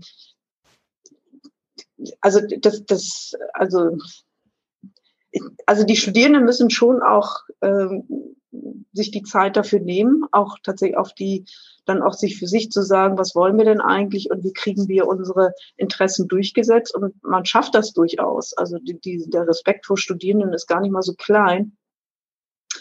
Äh, aber das braucht natürlich auch Mut. Ne? Es braucht Mut, äh, rauszutreten aus dem Alltag. Ich muss schnell fertig werden. Ich muss ich muss die Prüfungen alle bestehen oder ich habe Angst vor dem Professor, dass er mich da durchfallen lässt äh, oder die Professoren, die mir da irgendwie ein äh, weg. Also es, es besteht da sehr viel Angst im System, habe ich manchmal das Gefühl. Und ich glaube, die Studierenden hätten durchaus mehr Macht, äh, wenn sie die, wenn sie den mal formulieren. Haha, jetzt hier mal ein bisschen Revolte. Ja, ist ja gar nicht, ist ja gar nicht verkehrt, zumindest unserer Meinung nach, würde ich jetzt mal behaupten. Ähm, ja. kann, kann, kann das vielleicht auch daher kommen, dass, dass in unserem System dieser, diese, die, also die Leistungsüberprüfung, beziehungsweise dieses, äh, man schaut seine Zahlen, man hat seine ganz konkreten Noten, äh, das ist das Maß der Dinge und so, kann, ist das auch vielleicht ein Problem? Ja, natürlich. Also wenn die das, das, aber das wissen eigentlich auch alle. Ne? Das reine Schielen auf die Noten und, und das äh, Abfragen das ist rein ökonomisch gedacht, um die vielen Studierendenzahlen mit wenig Professoren äh, durchzu, äh, also so durchzuschleusen, geht, geht es praktisch nur über diese eine Art und Weise. Es geht nur darum, äh, ein, ein System zu haben, was äh, irgendwie effizient zu bewältigen ist. Ob das sinnvoll ist, ich bin mir ziemlich sicher, dass viele Kolleginnen und Kollegen da äh, derselben Meinung sind wie ich, die auch lieber mehr Zeit hätten, mit den Studierenden zu arbeiten. Aber das geht eben nicht. Also wenn ich manchmal die Zahlen da an der Universität Duisburg-Essen sehe, puh. Na, also allen sei gegönnt, diese Ausbildung, aber man muss eben auch entsprechende ähm, Lehrkräfte dagegen setzen, äh, die sich die Zeit nehmen können. Also die vielen jungen Leute da auch auf einen guten Weg zu bringen und auch ein bisschen zu begleiten, auch mal nach draußen zu gucken, auch über ihren Tellerrand zu gucken ähm, ich glaube, da fehlt vielen Lehrenden schlicht die Zeit, äh, äh, das zu tun. Und da rennen dann alle, also die, die Lehren sind da genauso in so einer Röhre, in so einer Parallelröhre. Oder die pusten von hinten. Also ist jetzt ein blödes Bild, müssen wir jetzt mal irgendwie, das müssen wir jetzt wieder weg, das passt noch nicht so ganz, aber ich, ich sehe da noch viel Verbesserungsmöglichkeiten, sagen wir mal so. Ja, sind wir damit ja eigentlich auch schon wieder ähm, beim Thema Gerechtigkeit so ein bisschen, ne? weil wenn ähm, das System so stark auf einen bestimmten Typus von irgendwie Studierenden zugeschnitten ist, dann ist es ja auch klar, dass sehr, sehr viele Leute mit sehr viel Potenzial ähm, dann auch nicht gesehen und nicht gehört und nicht entsprechend gefordert werden. Also wir sehen ja auch so ein bisschen so, dass sich dieser, ähm, dieser Kreis wieder schließt. Ähm, was, was ich eine sehr interessante Beobachtung finde. Ich weiß nicht, Niklas, wenn du jetzt nicht nochmal konkret da nachfragen Nee, doch, doch, ich, ich, ich hab's wieder, ich hab's wieder. Genau, weil sonst würde ich danach nämlich nochmal irgendwie zu, zu was vom Anfang nochmal zurückkommen, was mir noch ähm, auf dem Herzen liegt. Ja, ich, ich wollte da nur nochmal äh, ein bisschen konkreter fragen. Also es ist ja an und für sich gut, dass auch Menschen äh, aus ärmeren Schichten in, ins Studium gelangen können. Beziehungsweise, wir haben ja gerade auch schon festgestellt, äh, die Wege sind trotzdem immer noch erschwert und man sieht es ja auch statistisch. Dennoch ist ja die Frage, haben wir nicht doch dann irgendwo zu viele Studierende pro, äh, pro Semester, die sich einschreiben lassen, wenn doch dann dadurch die Qualität der Lehre so drastisch, sage ich mal, sinkt, beziehungsweise fehlt es dann ja auch an anderen Stellen, wo man jetzt sagt, dass, dass Menschen irgendwie dann ins Studium reingedrängt werden, Anführungszeichen, wo man sagen würde, nee, deren Stärken liegen ganz woanders eigentlich. Also die, die würden viel, vielleicht viel besser ist, äh, mit, mit Hand, also mit handwerklichen oder mit äh, so oder halt sozialen Tätigkeiten, damit würden die viel besser das dem passen. Also haben wir da irgendwie so eine so ein Ungleichgewicht in unserer Verteilung? Ja, das ist eine schwierige Frage, weil ähm, es ist natürlich gut, wenn allen möglichst noch so eine, Ausbildungsmöglichkeit gegeben wird. So ein Studium ist ja nichts Schlechtes im Prinzip. Ne? Man hat dann noch mal viel Freizeit, muss noch nicht mal luchen und so weiter. Ähm, zu sagen, es studieren jetzt zu viele äh, und die äh, sind ja eigentlich zu wenig Lehrkräfte da, das ist natürlich, da kann man auch andersrum argumentieren und sagen, es braucht einfach nur mal mehr Lehrkräfte, die diese vielen Studierenden eben auch begleiten. Also da würde ich nicht so rum argumentieren, weil wir zu wenig äh, Professorinnen haben, äh, brauchen wir ähm, äh, müssen wir die Zugangsbeschränkungen äh, äh, größer machen und nicht so viele studieren lassen. Das würde ich andersrum drehen. Also so vielen wie möglich die Chance äh, ergeben, sich fortzubilden, weiterzubilden. Die Frage, ob jetzt jemand besser für Handwerk geeignet ist, das ist immer so ein bisschen ähm, auch nicht ganz einfach zu ähm, äh, beantworten. Manche können ja auch beides ganz gut. Was ich hier wichtig finde, ist, dass man meines Erachtens ein bisschen runterkommen muss, dass äh, wenn jemand akademisch ausgebildet ist, dass er dann äh, eine bessere Ausbildung hat oder was Besseres ist als jemand, äh, handwerklich oder eben äh, betriebswirtschaftlich oder eben halt ähm, in der Fachhochschule oder was auch immer ausgebildet ist. Ich äh, denke, das, da müssen wir weg. Auch diese ganze Titel wie Doktortitel und Professur, das könnte man eigentlich meines Erachtens alles wunderbar abschaffen. Das würde einiges erleichtern. Äh, sondern wirklich dann auf das Ziel zu fokussieren. Also was, was, was möchte ich für eine Tätigkeit ausführen? Die Chance zu haben, das auszuprobieren, was passt gut zu mir. Äh, und das begleitend von Erwachsenen oder also älteren Menschen, sagen wir mal so, erwachsen sind die, die, also die fertig sind ja dann auch, aber von ähm, älteren Menschen, die sie dann eben auch immer wieder begleiten oder auch den, den, den, den jungen Menschen die Möglichkeit zu geben, auszuprobieren. Ne? Man weiß das ja gar nicht immer. Und ich, man kann so viel Tests machen, wie man will. Das sind Tests. Ne? Und dann der eine Test sagt, äh, man soll denn das werden oder das werden. Und ich weiß nicht, wie viele von Ihnen solche Tests gemacht haben, aber so immer so treffsicher sind die ja auch nicht. Sprich, es muss, was die Gerechtigkeit angeht, in der Gesellschaft eine viel bessere Durchlässigkeit sein und Anerkennung sein dessen, was eigentlich für Tätigkeit haben. Im Moment in der Corona-Pandemie kann man das wunderbar sehen und deswegen finde ich die Corona-Pandemie so fies und bitter, wie sie ist und, und äh, wirklich unendlich äh, anstrengend. Aber sie hat doch viel bewirkt. Also die Aufmerksamkeit äh, bezüglich Pflegekräften äh, die, die äh, Dinge, die sie da tun müssen, die, die, der Fokus auf die Altenheime, die Zustände, die da sind. Ähm, das Problem der, der Schulen und Kinder und welche Kinder zur Schule gehen, welche, welche Kinder äh, Möglichkeiten haben, tatsächlich draußen auch äh, zu spielen, auch in Corona-Zeiten oder zu Hause beschult zu werden und Unterstützung zu kriegen. Also da sind viele Dinge offensichtlich geworden und die Profession, also oder auch die, die ähm, Ausbildungsberufe, die auch hier sozusagen Unterstützung bieten, das braucht viel mehr gesellschaftliche Anerkennung äh, und auch viel mehr gesellschaftliche Anerkennung ist leider im Moment auch im Wesentlichen durch Geld. Äh, das ist so.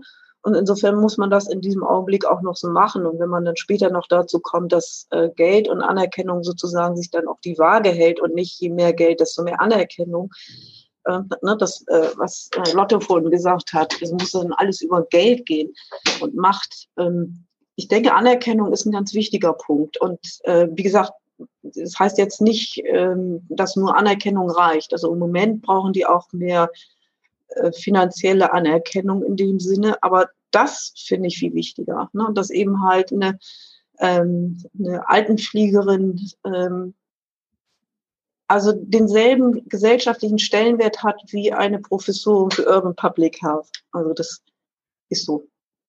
Das, das, das, die, die, diesen Perspektivwechsel, den brauchen wir schon noch. Ich meine, wird da immer schon wieder gefordert. Das ist jetzt auch nichts Neues von mir. Und ich glaube, da gibt es viele, die das sagen würden. Aber ähm, es muss auch mal umgesetzt, oder es wäre schön, wenn es umgesetzt werden würde, wenn das in unsere Köpfe mal reinkäme. Das macht mich ganz kirre manchmal. Ja, verständlich. Also ich finde es auch manchmal sehr, sehr traurig. Also generell die, dass das akademisches, äh, dass akademische Kompetenz höher geschätzt wird als soziale Kompetenz, wo man ja jetzt auch im An Angesicht der Digitalisierung ja auch sagen muss, ähm, alle kopfmäßigen äh, Tätigkeiten, die können irgendwann vielleicht auch von Computern gemacht werden, aber menschliche Nähe und das soziale Gefühl und Verständnis, also das ist ja, das sind vielleicht Werte, die wir in Zukunft ja viel mehr zelebrieren müssen und irgendwie bereifen müssen, dass das ja eigentlich viel wichtiger ist als nachher Sachen, die ja doch irgendwie dann auch Maschinen erledigen könnten. Hoffen wir mal, dass das so ist und nicht die Maschinen auch irgendwann äh, unsere Kuscheltiere werden, so wie es in einigen Seniorenheimen ja schon ist. Ähm, da bin ich ganz gespannt, wie da die Entwicklung ist. Menschen sind ja auch sehr anpassungsfähig, aber ich, äh, im Prinzip würde ich so von meinem Gefühl her, von meinem Herzen her im Moment auch so sagen, ja, das sind nochmal Werte, die wir ähm, sehr zu schätzen wissen sollten und äh, die angemessen einzusetzen, ja. Sie haben ja gerade auch mit, mit sehr vielen Punkten wirklich aus dem Herzen gesprochen. Also das sind, das sind ganz viele Sachen. Ähm, also ich studiere Soziologie und da sind auch ganz, ganz viele Themen aufgesprochen, die, ähm, die mir bekannt vorkommen und die mir auch einfach persönlich sehr, sehr wichtig sind. Ähm, ich würde trotzdem ganz gerne, ähm, auch weil die Zeit voranschreitet, nochmal so ein bisschen so einen thematischen Bogen machen, und zwar zu was, ähm, was ich schon, was mich schon so von Anfang an so ein bisschen aus dem, äh, auf den Fingern brennt. Und zwar hat sie mir angesprochen, dass wir auch, ähm, wenn, wenn, wenn, wenn wir Städte begrünen und umbauen und so weiter, ähm, auch irgendwie dafür sorgen müssen, dass, dass sich die Menschen auch an das Grün gewöhnen und das auch annehmen und generell auch sehr positiv auf, auf solche Entwicklungen blicken können. Und genau, können Sie das irgendwie nochmal ein bisschen mehr zu sagen, wie das, wie wir das schaffen können? Wie wir mehr Grün in die Städte kriegen? Äh, vielleicht das, aber vor allen Dingen, ähm, wie wir irgendwie ähm, die Menschen das, ähm, da, dass die Menschen das annehmen und ähm, genau schätzen und so weiter. Das hat sie mal äh, angerissen am Anfang. Naja, ich glaube, viele Menschen würden das durchaus schon schätzen. Ähm, das, ich glaube, ähm, wir müssen bei den Kindern ja, also ist jetzt, ja, muss ja wieder ganz weit ausholen, aber möchte ich gar nicht. Also ein, ein wichtiger Punkt wäre, äh, äh Kindern äh, äh, und Jugendlichen nochmal mehr Möglichkeiten zu bieten, ähm, sich mit Natur und auch mit natürlichen Umgebungen und natürlichen Umgebungen in der Stadt auseinanderzusetzen und die Möglichkeiten zu das selber zu erfahren. Ähm, da sehe ich einen ganz wichtigen Bereich, weil je früher das sozusagen äh, erfahren wird, desto einfacher ist es für Kinder oder auch für die Menschen, das später auch zu begreifen und das nochmal wieder abzurufen. Ähm, das ist das eine. Ausbildung und immer wieder darüber sprechen. Und ich glaube, vor allen Dingen mit guten Beispielen, die Menschen an die, also nicht an die Hand nehmen, das klingt wieder so passiv, sondern zu den Menschen hingehen, in die Stadtteile gehen und mit den Menschen zusammen entwickeln, was sie wirklich brauchen. Ich glaube, das, das, das wird noch völlig unterschätzt, diese Kraft, die da drin steckt. Viele Menschen haben unglaubliche Ideen oder können ähm, auch denjenigen, die planen, Dinge sagen, auf die sie nie kommen würden. Und äh, ne, diese, dieses Potenzial, was da noch steckt, das ist meines Erachtens noch völlig, äh, das liegt noch brach. Also das wäre noch eine große Möglichkeit, hier schneller voranzukommen. Natürlich gibt es da auch Dinge, äh, wo man auf Granit beißt. Also wenn ich dann äh, in unserer Nachbarschaft sehe, dass sämtliches Grün weggerissen wird, der Rollrasen ausgerollt wird äh, und ein ähm, Rasenroboter dann draufgesetzt wird, damit es schön bequem ist. Klar, da kann man sich noch die Haare raufen, aber ähm, wenn, wenn sozusagen nochmal Perspektiven aufgemacht wird, was es bedeutet Pflege und was einfacher ist und so weiter, dass man eben halt doch noch paar Ecken hat, wo es ungemütlich ist für sie oder wo, oder gemütlicher für, für Insekten. Also das muss im Kleinen passieren. Also sowohl medial aufbereitet, also dass es auch immer wieder aufgegriffen wird, aber dann auch in den, in den Stadtvierteln selber, vor Ort, wie wir sagen, da, wo die Menschen leben, lieben, sterben, feiern und so weiter, da müssen wir hin und da müssen wir mit den Menschen zusammenarbeiten und Ideen weiter generieren. Und äh, es muss auch so weit kommen, dass wir dann eben nicht nur die übliche Mittelschicht abgreifen, sondern irgendwann auch diejenigen erreichen, äh, die äh, tatsächlich im Moment noch unter den schlechtmöglichsten Bedingungen leben wenn wir das oft genug machen, dann, dann wird man auch irgendwann diese Gruppen erreichen, da bin ich mir ziemlich sicher.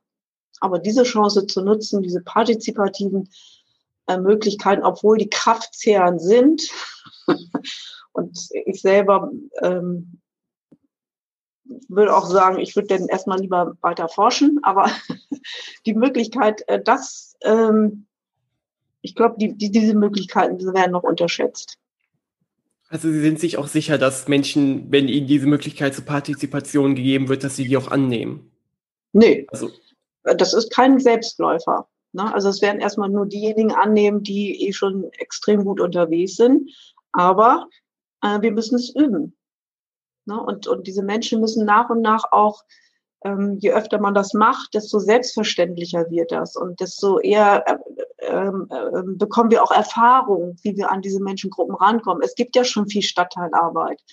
Und in dieser Stadtteilarbeit wie, sind, sind sozusagen, die Stadtteilarbeitenden sind ja sozusagen schon an den Sozialschichten dran und wissen schon viel über die Bedürfnisse. Also das ist, da müssen wir gar nicht so viel Neues machen. Aber das ist eben Stadtteilarbeit. Und die Stadtteilarbeit ist wiederum nicht mit der Stadtplanung und mit Stadtentwicklung verknüpft oder mit anderen äh, äh, sozusagen Entwicklungen. Und das fehlt noch. Also es gibt, also was ich immer finde, es gibt schon unglaublich viel. Es gibt viele Instrumentarien. Es gibt viele äh, Möglichkeiten äh, zu sehen, was gibt es an Ideen, wie kann man das ausrichten und so weiter, äh, welche, welche Formate gibt es. Also es gibt einen riesigen Werkzeugkasten und eigentlich geht es jetzt darum, den zu durchwühlen und sich die Mühe zu machen, den in, in Angriff zu nehmen und sagen, so welches Werkzeug funktioniert eigentlich wo jetzt am besten. Das muss man ausprobieren, glaube ich. Aber das, das muss eben genutzt werden. Wir sind jetzt schon ganz viel im Bereich so Umbrüche, gesellschaftliche Transformationen und so weiter.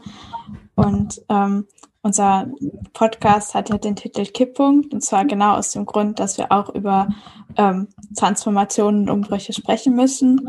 Und deswegen ähm, haben wir die Frage, wie Ihre Einschätzung dazu ist, ob wir ähm, jetzt schon gesellschaftlich vom Klima her, wie auch immer, ähm, sie das äh, verstehen möchte im Frag Sinne, aber ob wir ähm, quasi in unserer ähm, menschlichen Welt schon am Kipppunkt sind oder den vielleicht sogar schon überschritten haben.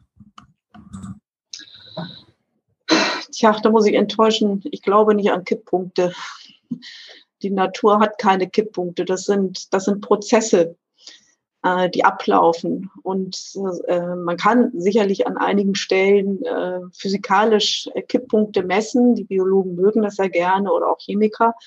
Aber wenn wir uns das auf äh, in gesellschaftliche Prozesse umgehen, aber auch klimatische Prozesse, also wenn wir es wirklich äh, systemisch denken, dann gibt es keine Kipppunkte, sondern es gibt Änderungen. Und die sind manchmal mehr oder stärker zu erkennen. Äh, insofern ähm, bin ich überzeugt, dass wir sind nicht an einem Kipppunkt, aber wir sind in einer sich sehr schnellen Änderungsphase, weil eben genau wie Sie gesagt haben, die Klimaänderungen einfach so eindeutig sind und äh, die Entwicklungen so schnell sind und die viele jetzt eher bereit sind, tatsächlich hier was zu ändern. Das wird immer für uns, die sich dafür interessieren, immer noch viel zu langsam sein, aber es, es, es passiert ein bisschen was. Wie gesagt, der Kipppunkt, äh, den gibt es meines Erachtens in der Natur nicht. ja, alles, alles klar. Ja, ist ja ähm, interessant, das auch mal so zu hören. Also äh, Kipppunkte werden natürlich immer jetzt vor allem klimatisch, dass man sagt, okay, wir haben jetzt den Punkt erreicht, wo zum Beispiel wir das Eis aus den äh, vom, vom Süd- und Nordpol nicht mehr zurückbekommen werden und das auch niemals jetzt in den nächsten 100, 200 Jahren passieren wird. In, de, in dem Sinne sind natürlich. Ja, aber äh, was kippt da? Also das kippt dann über viele Jahrzehnte. Ne, es kann gut sein, dass es ja. erstmal nicht mehr rückgängig zu machen ist. Das ist schon richtig, aber sie werden nicht einmal den Punkt finden. Deswegen dieses, ne, es wird, es wird sozusagen eine Entwicklung sein, die so beschleunigt ist, dass ähm, dieser Prozess jetzt kontinuierlich weiterläuft. Aber das klar, da kippen im Moment äh, einzelne äh, äh, Eisbrocken ab. Aber es ist eben wirklich ein, ein äh, das kann aber auch dann vielleicht nochmal durch irgendein Ereignis, was man jetzt im Moment noch gar nicht äh, sozusagen vorhersagen kann, auch mal nochmal wieder für fünf Jahre gestoppt werden, ohne dass sozusagen der Gesamtprozess weiterläuft. Verstehen Sie? Es, wir sind, wir, wir bewegen uns in Systemen und äh, die sind komplex. ne? Und da, da sind diese Kipppunkte eben, also ich finde es besser eigentlich, wenn wir äh, systemisch denken und sagen, für welche Bereiche, in welchen Systemen haben wir eigentlich welche Entwicklungen und was bedeuten die für uns und wie können wir die in, in der Form ändern und wie können wir nachweisen, dass das, was wir tun wollen, auch tatsächlich auch wirkt. Also die Intervention dann nochmal nachzuprüfen, das, was wir tun. Also da viel mehr, viel mehr einen Blick drauf zu werfen und kritischer zu sein, ist denn das, was wir uns da überlegen, auch wirklich wirksam und äh, das wiederum auch versuchen, wieder systemisch zu denken. Also das ist mühselig und das ist ganz schön kompliziert, aber es, es geht auch. Ähm, also dieser systemtheoretische Ansatz hilft auch in vielen anderen Bereichen, auch auf andere Lösungen zu kommen oder Fragen äh, äh, zu entwickeln, auf die man vorher auch gar nicht so gekommen ist. Wie gesagt, dieser Kipppunkt, klar, da kann man mit arbeiten, aber ich würde mich jetzt sträuben zu sagen, wir, wir haben den Kipppunkt erreicht oder wir sind gekippt oder wir sind kurz vorm Kippen oder wir sind noch am Anfang bis zum Kipppunkt. Wir, wir sind in einem Prozess, der wahrscheinlich in der Rückschau gesagt wird, das ist, äh, da ist viel passiert in dieser Zeit. Ja, ich würde sagen, das ist auch eine sehr, sehr schöne und auf jeden Fall horizont erweiternde Antwort auf die Frage. Vielen Dank. Gerne. Ja, dann würde ich sagen, ich glaube, das ist ein guter Abschluss für das Gespräch. Wir sind hier jetzt auch schon äh, sehr lange dran und äh, hat auf jeden Fall super Spaß gemacht, ihn zuzuhören. Es war wirklich, wirklich interessant. Ja, er hat sogar auch eine Richtung angenommen, die wir wahrscheinlich erstmal so nicht angenommen, äh, ja. vermutet hätten. Aber das, das macht es ja manchmal umso schöner, wenn man, wenn man äh, sowas dann in einem Gespräch erfährt. Ihre Fragen waren so, dass es da hingeführt hat in irgendeiner Art und Weise. Also Sie haben ja auch interessante Fragen gestellt und äh, klar, ich kann da nicht auf alles antworten, also fernab. Wie gesagt, dann würde ich hier jetzt nicht sitzen, wenn ich das könnte. Aber ähm, ja, also das ist über die vielen Jahre das, was, was ich eben sozusagen erforscht habe oder eben auch gelernt habe.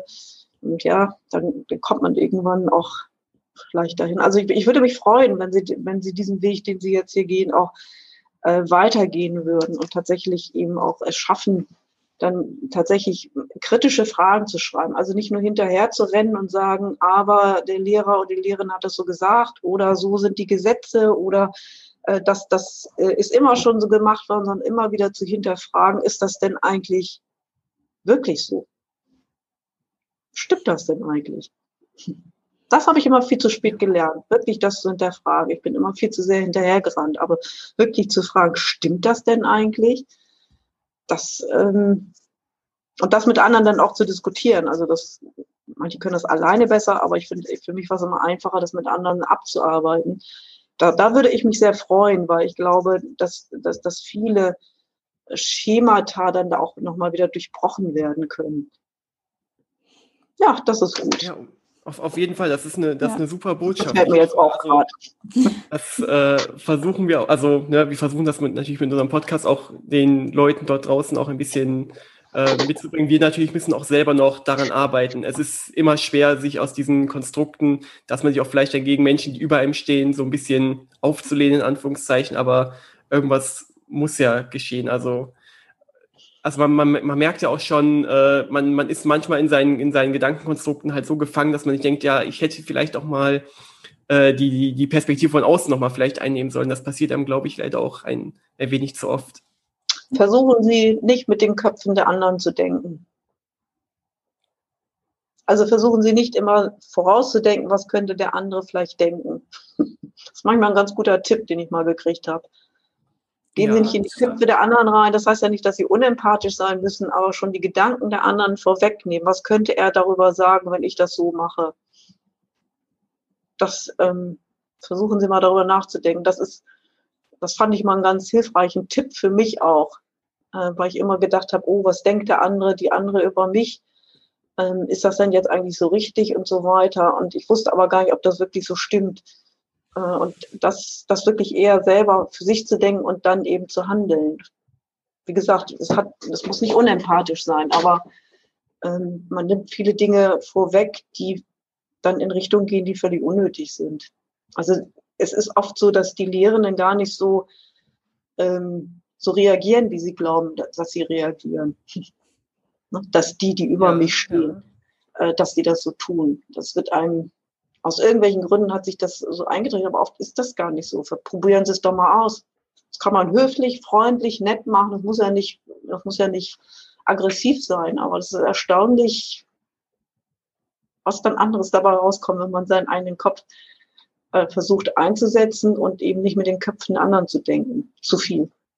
Also ich da zum Beispiel immer persönlich dran denke, ist, ich habe jetzt gerade wieder eine Vorlesung über Strömungsmaschinen, wo wir zum Beispiel halt über ganz, also über Kolben Motoren reden. Und denke ich mir halt, okay, ähm, äh, hilft mir das jetzt noch? Also ich habe noch nie ein Wort über Windräder gehört in meinem Studium, aber jetzt reden wir doch nochmal über, über Diesel- und Ottomotoren. Muss ich das jetzt noch wissen? Also das frage ich mich jetzt gerade wirklich persönlich. Jetzt aber fragen Sie doch, ja, fragen Sie doch ja. mal den Prof. Ein, ja, ich, aber wie Sie gesagt haben, ich denke mir dann so, okay, wird er sich jetzt gekränkt fühlen, weil ich sage, das, was du jetzt dein ganzes Leben lang gemacht hast und was dein Fachgebiet ist, sage ich jetzt, das braucht man eigentlich gar nicht mehr oder das ist gar nicht mehr zeitgemäß. Also da habe ich mich jetzt schon wieder in ihn hineinversetzen wollen und mir gedacht, okay, das wird er vielleicht nicht so toll finden. Aber Sie meinten ja, ja einfach, aber, mal, einfach mal fragen. Aber ich würde ihn fragen und ich würde ihn auch fragen, äh, äh, wie, wie kann man dann das Konzept, was ja früher gut funktioniert hat, in die Zukunft transportieren? Also wie glauben Sie, dass diese Art von Technik zukünftig noch in unser in unsere ähm, in unsere technische Entwicklung passen wird. So und dann haben sie ihn. Da muss er darauf antworten. Und das würde ich relativ früh machen, weil da muss er sich auch dann vielleicht hat er schon Antworten dazu oder er sagt eben ganz stumpf, äh, ach das ist alles Quatsch und wir brauchen Dieselmotoren. Ja, dann wissen Sie, wie Sie ihn einschätzen können und dann müssen Sie durch.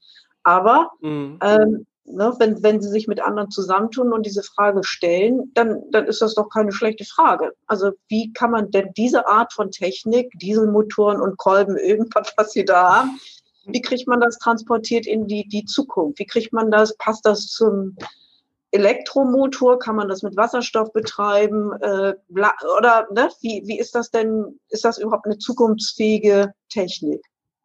Einfach fragen. Und, und zu glauben, dass, dass man ihm dann nicht einen Gefallen mitzutun, das ist genau, was ich meine. Nicht mit dem Kopf denken, sondern einfach mal frei heraus fragen. Weil Fragen kostet nichts und man kann zwar eine doofe Antwort kriegen, ja, damit muss man dann leben. Aber dann kann man das eben auch entsprechend, ähm, ja, also den Menschen dann auch nochmal entsprechend abhaken. Und vielleicht kriegt man sogar schlaue Antworten. Also deswegen lieber fragen, als vorher schon sozusagen die Antworten vorwegnehmen, die vielleicht gar nicht stimmen. Das meine ich eben mit dem Kopf der anderen denken. Ich glaube, dann werde ich das sogar beim nächsten Mal auch einfach mal ganz frech in der Vorlesung mal machen. Nicht frech, das ist doch nicht frech. Also, also nicht frech, aber halt. Ja, aber das ist äh, genau das Denken. Ne? Das ist eben nicht frech, sondern das ist eine ganz, ganz wichtige Frage, die Sie da stellen. Die ist überhaupt nicht frech. Ja, okay, die ist wichtig. Die ist auch für Ihre, Ihre berufliche Entwicklung wichtig. Sie werden das vielleicht sogar mal im Vorstellungsgespräch gefragt.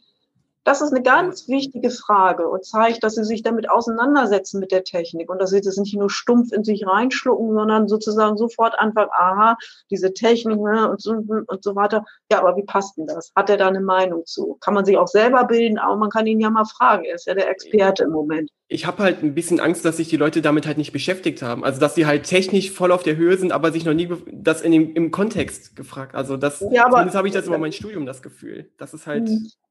Ja, aber das kann ja erstens richtig sein und zweitens, warum hat man denn da Angst vor, dass das so ist? Also ich habe die Befürchtung, nicht Angst, Befürchtung, dass es so gut, sein kann. Aber auch die Befürchtung. Dann, dann erstmal hat man dann die Befürchtung, erstmal ist es dann klar, da ist die Evidenz sozusagen da. Man hat es abgeklopft und glaubt es nicht nur.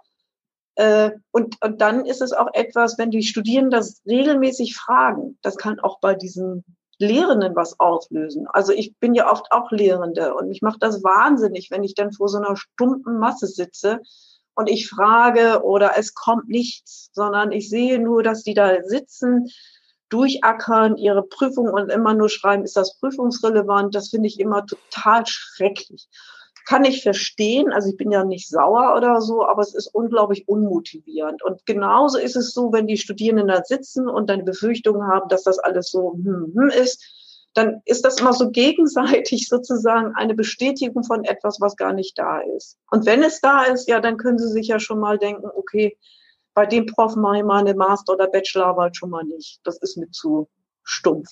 So. Und, äh, und, und, und sonst kriegen sie auch dahin, dass, wenn die immer wieder gefragt werden, die auch irgendwann anfangen, sagen, oh, ne, vielleicht schaffen sie es ja bei einigen. Aber eben diese Befürchtung muss man ja nicht haben. Man kann sich ja mal vergewissern. Ja, ne? da, eigentlich schon, man, ja, man ein bisschen zu verkopft auf jeden Fall. Also das nehme ich für mich gerade als Ansatz mit, so dass man vielleicht nicht mal mit so viel Verkopftheit in so Sachen reingehen muss wer weiß ja, ja vielleicht ist der andere ja genauso offen dafür, aber. Und andere sind vielleicht auch dankbar über die Frage und manchmal kommt dann auch eine Diskussion zustande. Es ist ja auch immer so, es muss einer mal den Anfang machen. Und manchmal, manchmal wird es einfach stumpf bleiben und äh, das ist dann eben so, aber das kann man dann, dann hat man es abgehakt. Dann ist, dann ist man sich aber auch sicher, ja. der ist eben so doof. Ne? Und manchmal kann auch etwas daraus entstehen oder man spricht mit seinen Kommilitonen darüber und sagt, sag mal, das ist ja wohl das allerletzte oder so. Wir müssen jetzt hier mal was tun und die können uns doch nicht irgendeinen Schrottball bringen. Was soll denn das? Und das kann man in die Fachschaft bringen. Also wenn man jetzt wirklich mal losrennen will. Ja. Aber man kann es eben auf der ganz eigenen Ebene, persönlichen Ebene sagen, so, ich habe es immerhin abgefragt. Würde ich mich auf jeden Fall ganz herzlich bei Ihnen bedanken. Und ähm, ja, ich glaube, ist zum Ende alles gesagt worden, dass das haben Sie vielleicht noch eine letzte Sache, die Sie uns, die Sie uns äh, sagen möchten? Irgendein Ansonsten ich finde Ihr Format klasse, es hat mich sehr gefreut, auch über die Einladung, auch über äh, Ihr Zuhören. Sie haben ja viel zugehört. Äh, das fand ich sehr nett, mich hier plappern zu lassen. Ähm, und ähm, ja, Ihr Enthusiasmus, der kommt schon rüber auch äh, über, dieses, über dieses Medium. Und äh, es wäre natürlich klasse, wenn man sich dann nochmal treffen könnte, um dann nochmal weiter zu sprechen. Aber ähm, mir hat das sehr gut gefallen. Ja, ich fand es auch ein sehr, sehr tolles Gespräch. Also das ist tatsächlich, ähm, Nikis hat das ja gerade schon so ein bisschen angedeutet, thematisch in, in eine andere Richtung gegangen, als wir uns das irgendwie vorher, vorher im Kopf hatten. Aber das fand ich auch, auch total toll. Und wir haben über so viele Sachen gesprochen, die mir auch, auch, auch sehr wichtig sind. Also ähm, ja, ich nehme ganz viel mit und viel, also vielen Dank, dass Sie hier waren. Und ich glaube, wir ähm, können auch, auch auf, auf so einer persönlichen Ebene sehr stark davon profitieren, so was wir heute besprochen haben. Das würde mich sehr freuen. Ja, kann ich nur zustimmen, auf jeden Fall. Ja, Lotte, also das war ja wirklich mega interessant. Wie fandest du es denn? Ja, also ich fand es auch ein total spannendes und total bereicherndes Gespräch.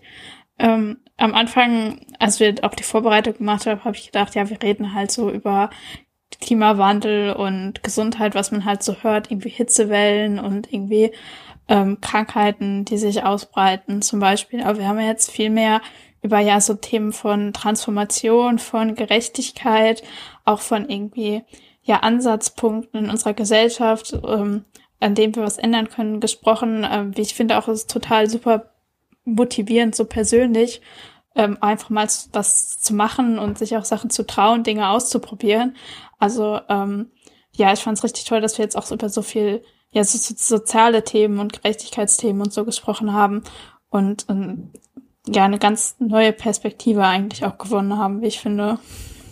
Also ich meine, ich bin ganz ehrlich, ne, da hatten wir ja eigentlich im Vorhinein gar nicht mit gerechnet. Also schon irgendwo in, gewissem, in gewisser Weise, aber dass es dann doch nochmal auf so eine systemische Ebene geht und dass sie da ja schon relativ äh, eindeutig sich positioniert. Ne? Das ist schon, äh, das war schon echt eine tolle Sache. Es hat, also ich fand es auch super bereichernd. Auch sie hatten es ja auch noch persönliche Tipps mitgegeben, wo, also ich, da müssen wir auf jeden Fall jetzt im Nachhinein, wenn ich da persönlich auch nochmal drüber, drüber nachdenke, wie man so jetzt auch vor allem im Uni-Kontext, wie man da jetzt mal mit, mit umgeht und dass man sich einfach mal ein bisschen mehr traut, ein bisschen mehr, bisschen mehr auf Leute zugeht, auch so aus der Lehre heraus und dann einfach mal das systemisch hinterfragt. Das war ja, also das war ja so ein bisschen die Kernessenz, die wir am Ende rausgearbeitet haben. Man muss alles irgendwie aus dem, aus dem systemischen Kontext her betrachten. Dass sie das so als Wissenschaftlerin jetzt so, äh, ja, vehement geäußert hat, das war schon, das war schon wirklich sehr cool.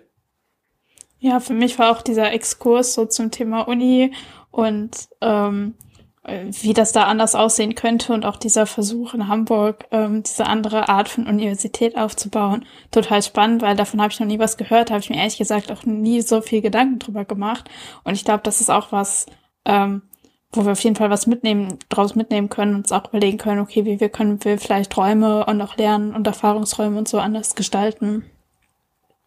Ja, auf, auf jeden Fall, aber es hat mich auch per leider persönlich irgendwie in diesem daran bestätigt, dass es halt momentan irgendwie auch jetzt bei uns in der Uni vielleicht nicht, nicht so toll läuft. Also ähm, man muss mal schauen, wie das so bei den bei jedem halt einzeln im Studienfach ist. Aber ich persönlich habe mich da jetzt auch schon ein bisschen gefragt, okay, ähm, ich habe noch nie interdisziplinär mit anderen äh, Studis irgendwie gearbeitet. Ne? Ich weiß jetzt nicht, ob das woanders jetzt der Fall ist, aber es, so wenn sie das erzählt und sie fand das alles toll und sie hat ja auch super viel mitgenommen, ihr, äh, hat sie ja gesagt. Also dann stellt sich halt die Frage, welche, welche Agenda hat es ergeben, dass, dass, dass das nicht durchgedrückt wurde, dass man, war das, ne, sie hat ja, sie hat ja gesagt, also, dass, dass sie an der sogenannten Roten Universität sei. Nicht, dass das nachher doch dann wirklich was war, dass man gesagt hat, nee, weil uns das politisch nicht in den Kram passt, äh, wollen wir das gar nicht, weil wir wollen die Leute auch nicht, wir wollen ja auch gar nicht, dass die Leute jetzt systemisch, systemisch jetzt äh, das hier hinterfragen. So Leute wollen wir ja gar nicht. Also können, ich will jetzt nichts Böses vermuten, aber das kann natürlich durchaus sein, oder? Ja, also aber generell ist unser Bildungssystem ja sehr stark so auf die Bedürfnisse der Privatwirtschaft zugeschnitten worden, also durch G8 und dann durch dieses Bachelor-Master-System. Ähm, ja, also ich glaube, das ist schon was, was wir in dem, was den Blinkwinkel auch betrachten können. Und ähm, Genau, also ich finde gerade so das Interdisziplinäre und die Möglichkeit, sich auszuprobieren, fehlt ziemlich stark im Studium. Natürlich kann man freiwillig Kurse besuchen und wir haben ja auch diesen Ergänzungsbereich, aber das ist dann halt auch immer alles vor dem Hintergrund, okay, wie viele Credits geben jetzt der Kurs und passt das in meinen Studienverlaufsplan rein und so. Und ähm, ich weiß natürlich nicht, wie Studieren vorher war, aber was ich immer so gehört habe von Menschen, die halt vor diesem System studiert haben, dass, dass es schon freier war. Und ich glaube, das ist auch was, ja, dass da wirklich durchaus was auch verloren geht, wenn man nur so sehr eng in seinem eigenen Feld agiert. Ja, auf, auf jeden Fall stimme ich dir, stimme ich dir zu. Das ist, äh, ja, wer weiß, vielleicht, wär, vielleicht wird sich das ja irgendwann jetzt nochmal ändern. Vielleicht müssen wir auch da als äh, als aktive Studis jetzt wirklich ein bisschen, bisschen mehr für machen. Aber wir hoffen ja, dass wir hoffen ja, dass sich da was ergibt. Also wir wollen ja da jetzt auf jeden Fall mal weiter dranbleiben. Weil ja, ich würde sagen, es gibt ja auch zum Beispiel mit der Public Climate School, die es jeden Semester äh, von Students for Future ähm, gibt, mindestens auf der Bundesebene, aber auch an, an vielen Universitäten schon mal einen Schritt in die Richtung geht um Disziplinen zu verknüpfen, Austausch zu schaffen und das Ganze ja auch zu öffnen, weil das dann ja nicht nur für ähm, Studierende ist, sondern eigentlich für alle interessierte Menschen. Ja, auf jeden Fall. Das, das hört sich doch schon gar nicht verkehrt an. Ansonsten, ähm, wir werden auch natürlich, äh, Susanne Möbus ist natürlich auch Teilnehmerin der, der Ringvorlesung der Ude for Future. Den Link dazu findet ihr auch in den Show Notes, äh, wie auch beim letzten Mal schon. Und äh, generell ist die Veranstaltung immer noch absolut zu empfehlen. Ähm, von daher, das werden wir euch auch noch reinstellen. Und genau, am Donnerstag, dem 10.06. um 16 Uhr ist das äh, der, die Vorlesung von Frau Möbus. Genau, und an der Stelle auch nochmal äh, ganz wichtig, die Ringvorlesung ist für jeden, äh, jeden, jede gedacht, also äh, auch für Nicht-Akademiker oder Leute aus anderen Bereichen. Äh, deswegen kann da jeder sich gerne anmelden und jeder ist herzlich eingeladen. Alles klar, ja dann Lotte, bedanke ich mich sehr herzlich für das Gespräch bei dir und äh, wir hören uns. Ja, ich fand es auch sehr schön, dass wir heute zusammen hier waren. Genau, wir hören uns. Alles klar, bis dann. Ciao. Tschüss.